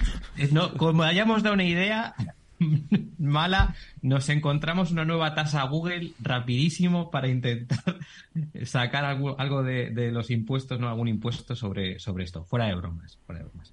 Desde luego yo comparto la opinión de que al final es un, es un elemento más, igual que llegó Internet, igual que eh, hemos tenido otros. Sé que vamos a tener que integrar en, en, las empresas, en las administraciones, en todo, en toda actividad eh, en la sanidad, o sea, en cualquier eh, ámbito que se nos pueda ocurrir, vamos a terminar integrando eh, la inteligencia artificial. Lo que hay que tratar es de, que podamos utilizarla para mm, poder proporcionar más valor añadido a lo que hacemos y a lo que producimos. Y ahí está la clave, a que nos ayude a ser mucho más eficientes y mucho más competitivos y productivos.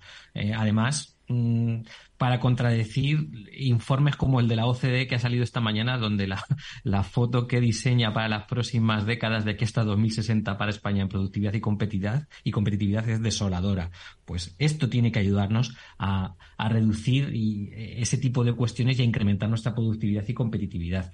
Yo discrepo en algunas cuestiones sobre la visión que tiene la Unión Europea sobre esto. Creo que nos hemos anticipado muchísimo a regular, mm, muy por, con criterios siempre más restrictivos, siempre hacemos lo mismo eh, que Estados Unidos, que, el sudeste asiático, que China. Y lo que me da miedo es que se termine generando una eh, distancia eh, o una brecha competitiva todavía mayor de la que existe, tanto en el desarrollo de estas inteligencias como en la aplicación. Y ahí es donde eh, yo creo que no hemos tenido la reflexión, no sé si correctamente orientada o sosegada, o, por lo menos en mi opinión, mm, eh, que, mm, restrinja demasiado la capacidad eh, para el crecimiento potencial de toda la, inteligencia artificial. Hay cuestiones sobre privacidad, sobre, sobre cuestiones éticas que comparto, que puedo compartir, pero me da miedo que nos hayamos pasado de rosca y que la brecha competitiva se abra mucho más y que expulsemos, ya que no tenemos prácticamente nada, que casi todo está en Estados Unidos, insisto, y en el sudeste asiático, y China, que van a una velocidad asombrosa. Eh, somos importadores de inteligencia artificial, no somos desarrolladores de inteligencia artificial, y eso es eh, muy preocupante. Y no nos hemos preocupado de crear ecosistemas eh, que de verdad permitan eh, que se implanten y que se desarrollen como, como podría ocurrir en Europa. Y eso es lo que a mí realmente me preocupa, que nos hayamos pasado de vuelta con la regulación. Bueno, el enfoque de la Unión Europea es humanista, que yo creo que es positivo. Eh, además es un enfoque evolutivo, es decir, yo creo que hay algunas decisiones importantes de la regulación que clasifican tareas totalmente prohibidas y tareas que son desaconsejadas, esos niveles digamos, de, prohibición es algo bastante positivo. Y luego eh, yo ahí sí que te puedo decir que en Europa sí que hay ya empresas e iniciativas en marcha de inteligencia artificial eh, desde hace bastantes años. ¿eh? O sea, en, el, en la sanidad se está usando, en atención al público se está haciendo. Por supuesto, cuando, cuando tú eh, te conectas a la televisión y te propone una película que se parece a otras que has visto, eso es inteligencia artificial. O sea, código se está programando, nuestros estudiantes están programando usando la inteligencia artificial. herramientas parecidas a ChatGPT eh, se están desarrollando en diferentes empresas. bueno, Google acaba de anunciar el suyo y además con no, sé cuántas versiones mejor mejoradas del ChatGPT. Yo, os confieso que yo utilizo eh, inteligencia artificial para preparar algunos de los temas que tratamos aquí. Yo, yo, yo no solo no solo lo confieso, sino que a mí, por ejemplo, eh, como académico, yo antes tenía que estar mucho tiempo pensando en cuál podía ser el guion de una conferencia. A mí el guion de una conferencia más o menos me lo da. Obviamente hace mal las revisiones de la literatura literatura académica, todavía no tiene datos. Todavía, no, todavía, no tiene datos. En el momento que esto se actualice, pues probablemente eh, pues, pues, pues, tendremos que cambiar, no te voy a decir de oficio, pero nuestro oficio se delimitará a saber si, eh, si las cosas están bien hechas y a mayores eh, creo que todavía no tiene un componente de creatividad o de... Pero, que sepas, porque nuestros oyentes lo sepan, ¿no? Al final son tres componentes. Uno, datos. Cada vez hay más datos. El almacenamiento de los datos. Cada vez es más, más posible almacenar muchos más datos. Y tercero, eh, cómo usas esos datos, esa inteligencia de los datos. Evidentemente, eh, una inteligencia artificial tiene mayor capacidad de manejar datos, muchos más datos, y, y si planteas unos criterios, seguirlos mucho más a rajatabla de lo que eh, un ser humano puede hacerlo. Es decir, en esa competencia entre la inteligencia humana y la inteligencia artificial, lo que nos quedan a los humanos básicamente es la creatividad. y, todas las profesiones las emociones, y las emociones que estén basadas en esa creatividad y en esas emociones tendremos ventaja competitiva. Pero tareas repetitivas eh, que nos imaginamos muchísimas, eh, nos vamos olvidando. ¿eh? Sí, sí, vámonos, yo estoy completamente, completamente seguro. No, sé si me, si, me, si, me gusta la idea. pero es lo que hay, es lo que hay. Bueno, yo creo que es una revolución más, ¿no? En, la historia del ser humano y está la revolución. Claro, es la revolución que tenemos actualmente, que es que, eh, bueno, pues, pues mm, tampoco quiero eh, con esto asustar, repito, siempre, pues eso, lo que decía Santi, somos eh, a veces en Europa y en España concretamente el conejillo de Indias de todos los demás países.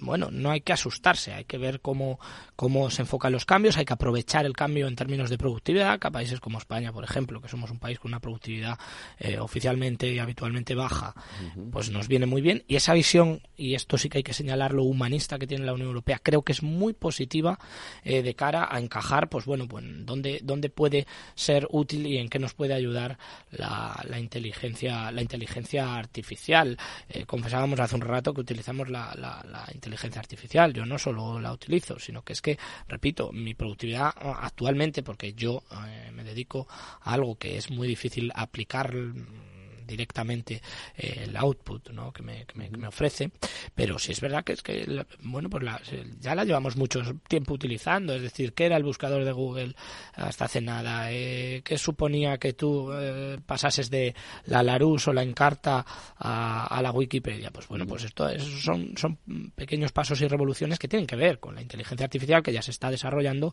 y que en el momento, lo que dice José Luis, que el banco de datos de inteligencia artificial sea preciso, tenga un control, pues... pues, pues y, luego déjame hablar de la predicción. por supuesto. Los modelos predictivos en sanidad, eh, haciéndote unas pruebas hoy, analizándolas, se pueden proyectar en el futuro y se puede anticipar, eh, gracias a la inteligencia artificial, se puede anticipar la cura de una enfermedad que todavía no se te ha manifestado y se, van se te va a manifestar en cuatro, ocho o diez años. Entonces, No, no siempre tenemos que mirar hacia atrás, sino mirar esas predicciones. Igual en todas las tareas de mantenimiento, todas las tareas de eh, instrumental de todo tipo, eh, máquinas, robots, etcétera. Todo esto, esa proyección hacia futuro, desde luego va a incrementar esa productividad, va a reducir los costes y nos va a hacer mucho más competitivos. Es decir, que no hay que ser ni mucho menos eh, negativo en torno a las oportunidades que la inteligencia artificial eh, ofrece a los seres humanos.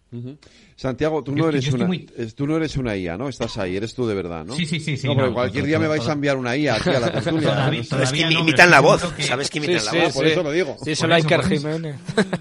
en, cualquier, en cualquier momento esto nos puede sustituir una máquina. No, fuera de bromas. Yo, para mí, una de las grandes virtudes que puede tener, como muy bien apuntado José Luis, es las aplicaciones en, en sanidad. Me parece que, que el campo es tan, tan asombroso y tan importante que, que que, por eso hay que trabajar y, no tenerle miedo ni muchísimo menos. De verdad, vamos a vivir velocidad exponencial en el desarrollo de la inteligencia artificial. Y ante aquellos agoreros que eh, no, es que nos va a quitar el trabajo, no, vamos a ver, no, vamos a ser serios. El trabajo no te lo va a quitar la inteligencia artificial o la robotización, no, no. Te lo va a quitar una persona que va a ser capaz de llevarse mejor con esa inteligencia artificial y exprimir mejor seguramente. Ese, ese es quien competitivamente te va a quitar el puesto de trabajo. Sí, no, no, no, nos equivoquemos. Sí, y que, al final el mercado de trabajo, yo esto es la habitual clase que doy a los alumnos, es decir, el mercado de trabajo no se ciñe a tu vecino o a, o a, o a otro ser humano que es casi igual que tú y que vive en tu comunidad autónoma. Es que tú ya compites con un chaval que está en Nueva Delhi y que es analista de datos. Es decir, bueno, pues te tendrás que poner las pilas, ¿no? En mi época pedían inglés y te pedían un poquito de econometría y ahora ya te piden mucha econometría, ser un buen analista de datos y el inglés lo dan por hecho. Te voy a poner más nervioso todavía. Hay muchas empresas que seleccionan su personal con inteligencia artificial. Claro, sí, sí, sí. Es decir, al final es la inteligencia artificial la que está seleccionando los candidatos seres humanos que van a trabajar en una empresa.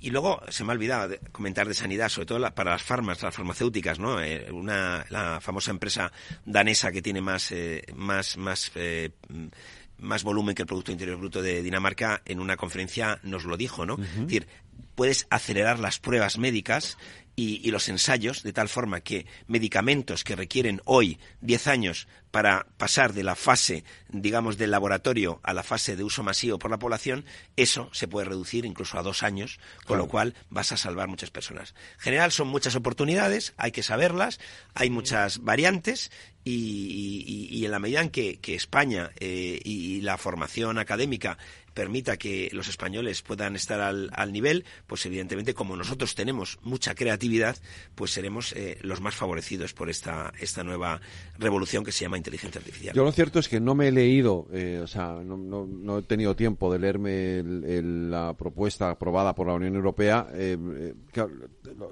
pero la cuestión que todo el mundo plantea es la regulación, ¿no? ¿Cómo, cómo se... Sí, bueno, yo creo que es que eh, es fundamental una buena regulación que regule las malas prácticas que se deriven del mal uso en este caso de la inteligencia artificial, pues, pues como ocurrió exactamente igual eh, con Internet, ¿no? El acceso a menores a ciertos contenidos, pues, pues supuso, eh, supuso grandes cambios que todavía están encima de la mesa y eso tiene que ser la Unión Europea mediante la regulación de, en este caso, la inteligencia artificial y ya lo tiene encima de la mesa algunos, eh, bueno, anteproyectos y proyectos ya de regulación que, que, que, bueno, yo creo que son básicos, son básicos y, y, no por ello tenemos que, que repito, eh, renunciar a su uso o, capar de alguna manera la inteligencia artificial. Las cookies famosas que todos aceptamos en las páginas web, que son?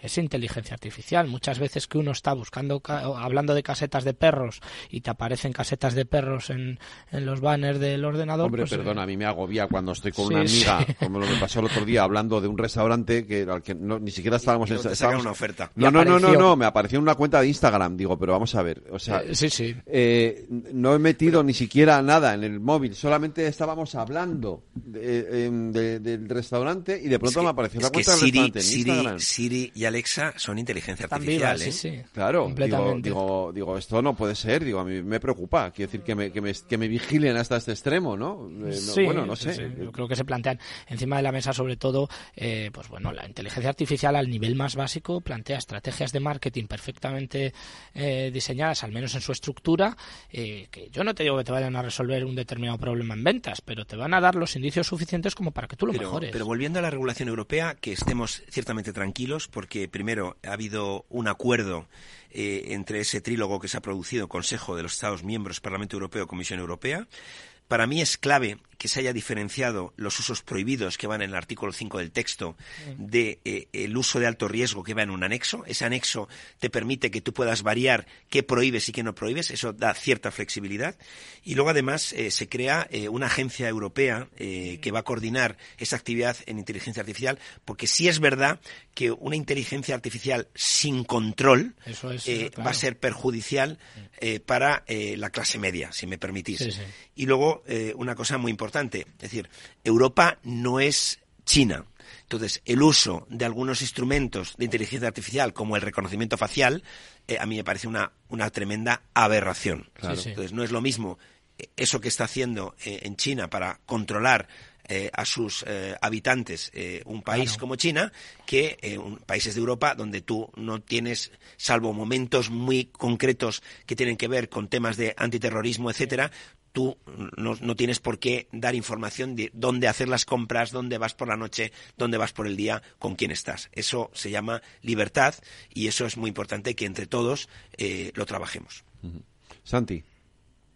No, yo, para mí el, mayor riesgo para, cualquier economía eh, de cualquier país, no solo la española, es eh, no de verdad no integrar con valentía eh, la automatización que supone la inteligencia artificial, los procesos de inteligencia, inteligencia artificial en la estructura productiva. A mí ese es el factor para mí eh, el, clave. Eh, cuando leía esta mañana el informe de la OCDE y nos decía que junto con Grecia somos el, país más afectado por la disminución demográfica entre 2030 y 2060, si te das cuenta eh, que uno de los factores clave para poder sostener el sistema de pensiones, para poder sostener las cuentas públicas con ese horizonte demográfico, es la productividad y para esto mm. es absolutamente esencial. es decir, es que si no se hace, es que no vamos a ser capaces de, equilibrar los servicios públicos eh, y sostener el, estado de bienestar. Entonces, Estoy completamente eh, de acuerdo. fijaros, si no es importante el, el, incorporar todo, pues todo lo que tiene que ver con la, con la inteligencia artificial. Evidentemente, los riesgos, pues si los habéis señalado perfectamente, eh, eh, todo lo que tiene que ver con privacidad, con, protección de menores, con eh, eh, desde el Ministerio de Economía se, se, ha trabajado, no, no, ahora, desde hace ya años, eh, Calviño, mira, hablando de las luces, ese humanismo digital lo ha desarrollado desde, pues desde el año 2020, con, porque lo, lo ha, vamos, lo ha desarrollado y lo ha incluido dentro de, de sus políticas y hemos sido pioneros en ese desarrollo de, de, ese humanismo digital y de hecho ha habido fondos europeos para, para trabajarlo. Ha habido partidas de fondos europeos que han ido, que han ido para eso, con lo cual, pues eh, en esa línea me parece bien. Yo insisto, el riesgo es que herramientas, eh, pues eso, desde el chat GPT hasta cualquiera que no podemos ni imaginar ahora, eh, que, que mm, por pasarnos cercenemos capacidades de, desarrollo y de aplicación que otros países porque no competimos. Europa no compite. Ya no estoy hablando de cuestiones de seguridad o de, o de privacidad. Estoy hablando de, productividad, de herramientas de productividad. Y Europa no compite con las mismas herramientas eh, eh, y, en las mismas capacidades que el sudeste asiático y que Estados Unidos en este aspecto. Insisto, yo mi miedo es que esa brecha, porque insisto, esto es exponencial y es Europa, nos pongamos no, vamos con retraso, es que es así. Eh, que, esa brecha sea grande. Es, mi único temor y mi único, mi único eh, riesgo. Pues ahí lo dejamos, con ese temor y con ese riesgo. Santiago supongo que es el de todos. Eh, Fernando, José Luis, Santiago, muchísimas gracias. Un abrazo. Un placer. buenas noches. Nos vemos mañana, por cierto. Sí.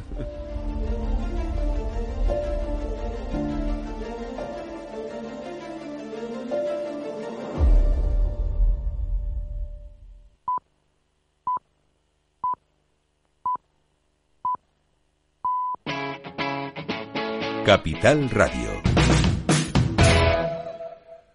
Wall Street cotiza con compras moderadas de jueves tras las ganancias de ayer miércoles que llevaron al Dow Jones a cerrar en máximos históricos por encima de los 37.000 puntos.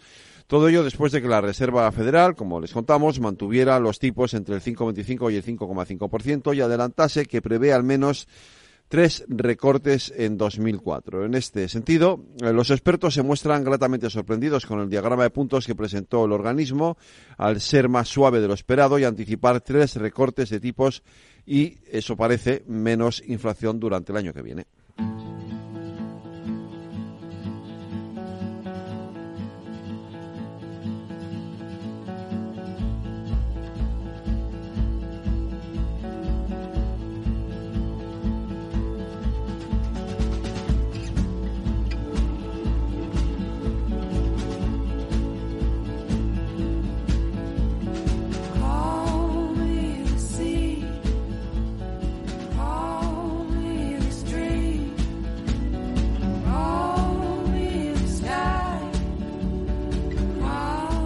14 de diciembre de 1970 nacía en Norfolk, en Inglaterra, Elizabeth Caroline Orton, más conocida como Beth Orton. Empezó la música con los Chemical Brothers y con William Orbit. Su disco debut, Super Pink Mandy, solo se lanzó en Japón.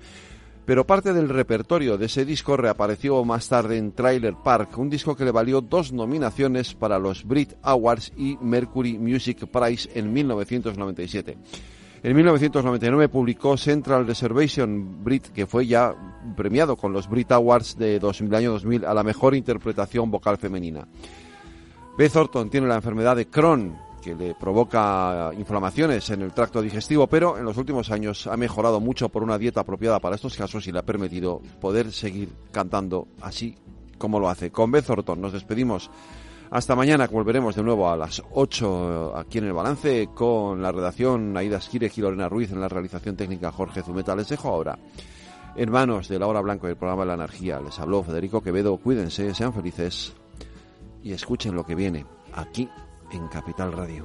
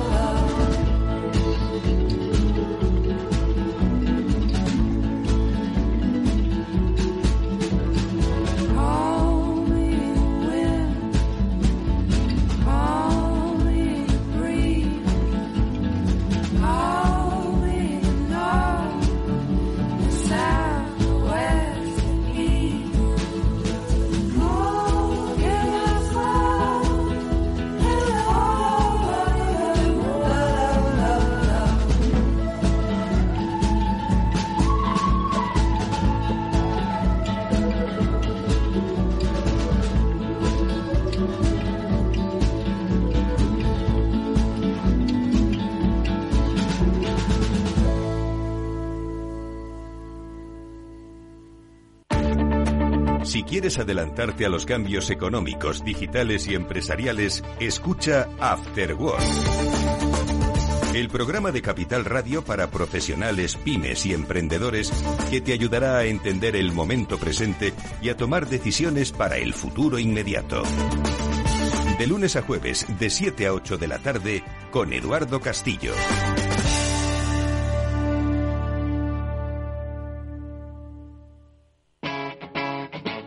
Capital Radio.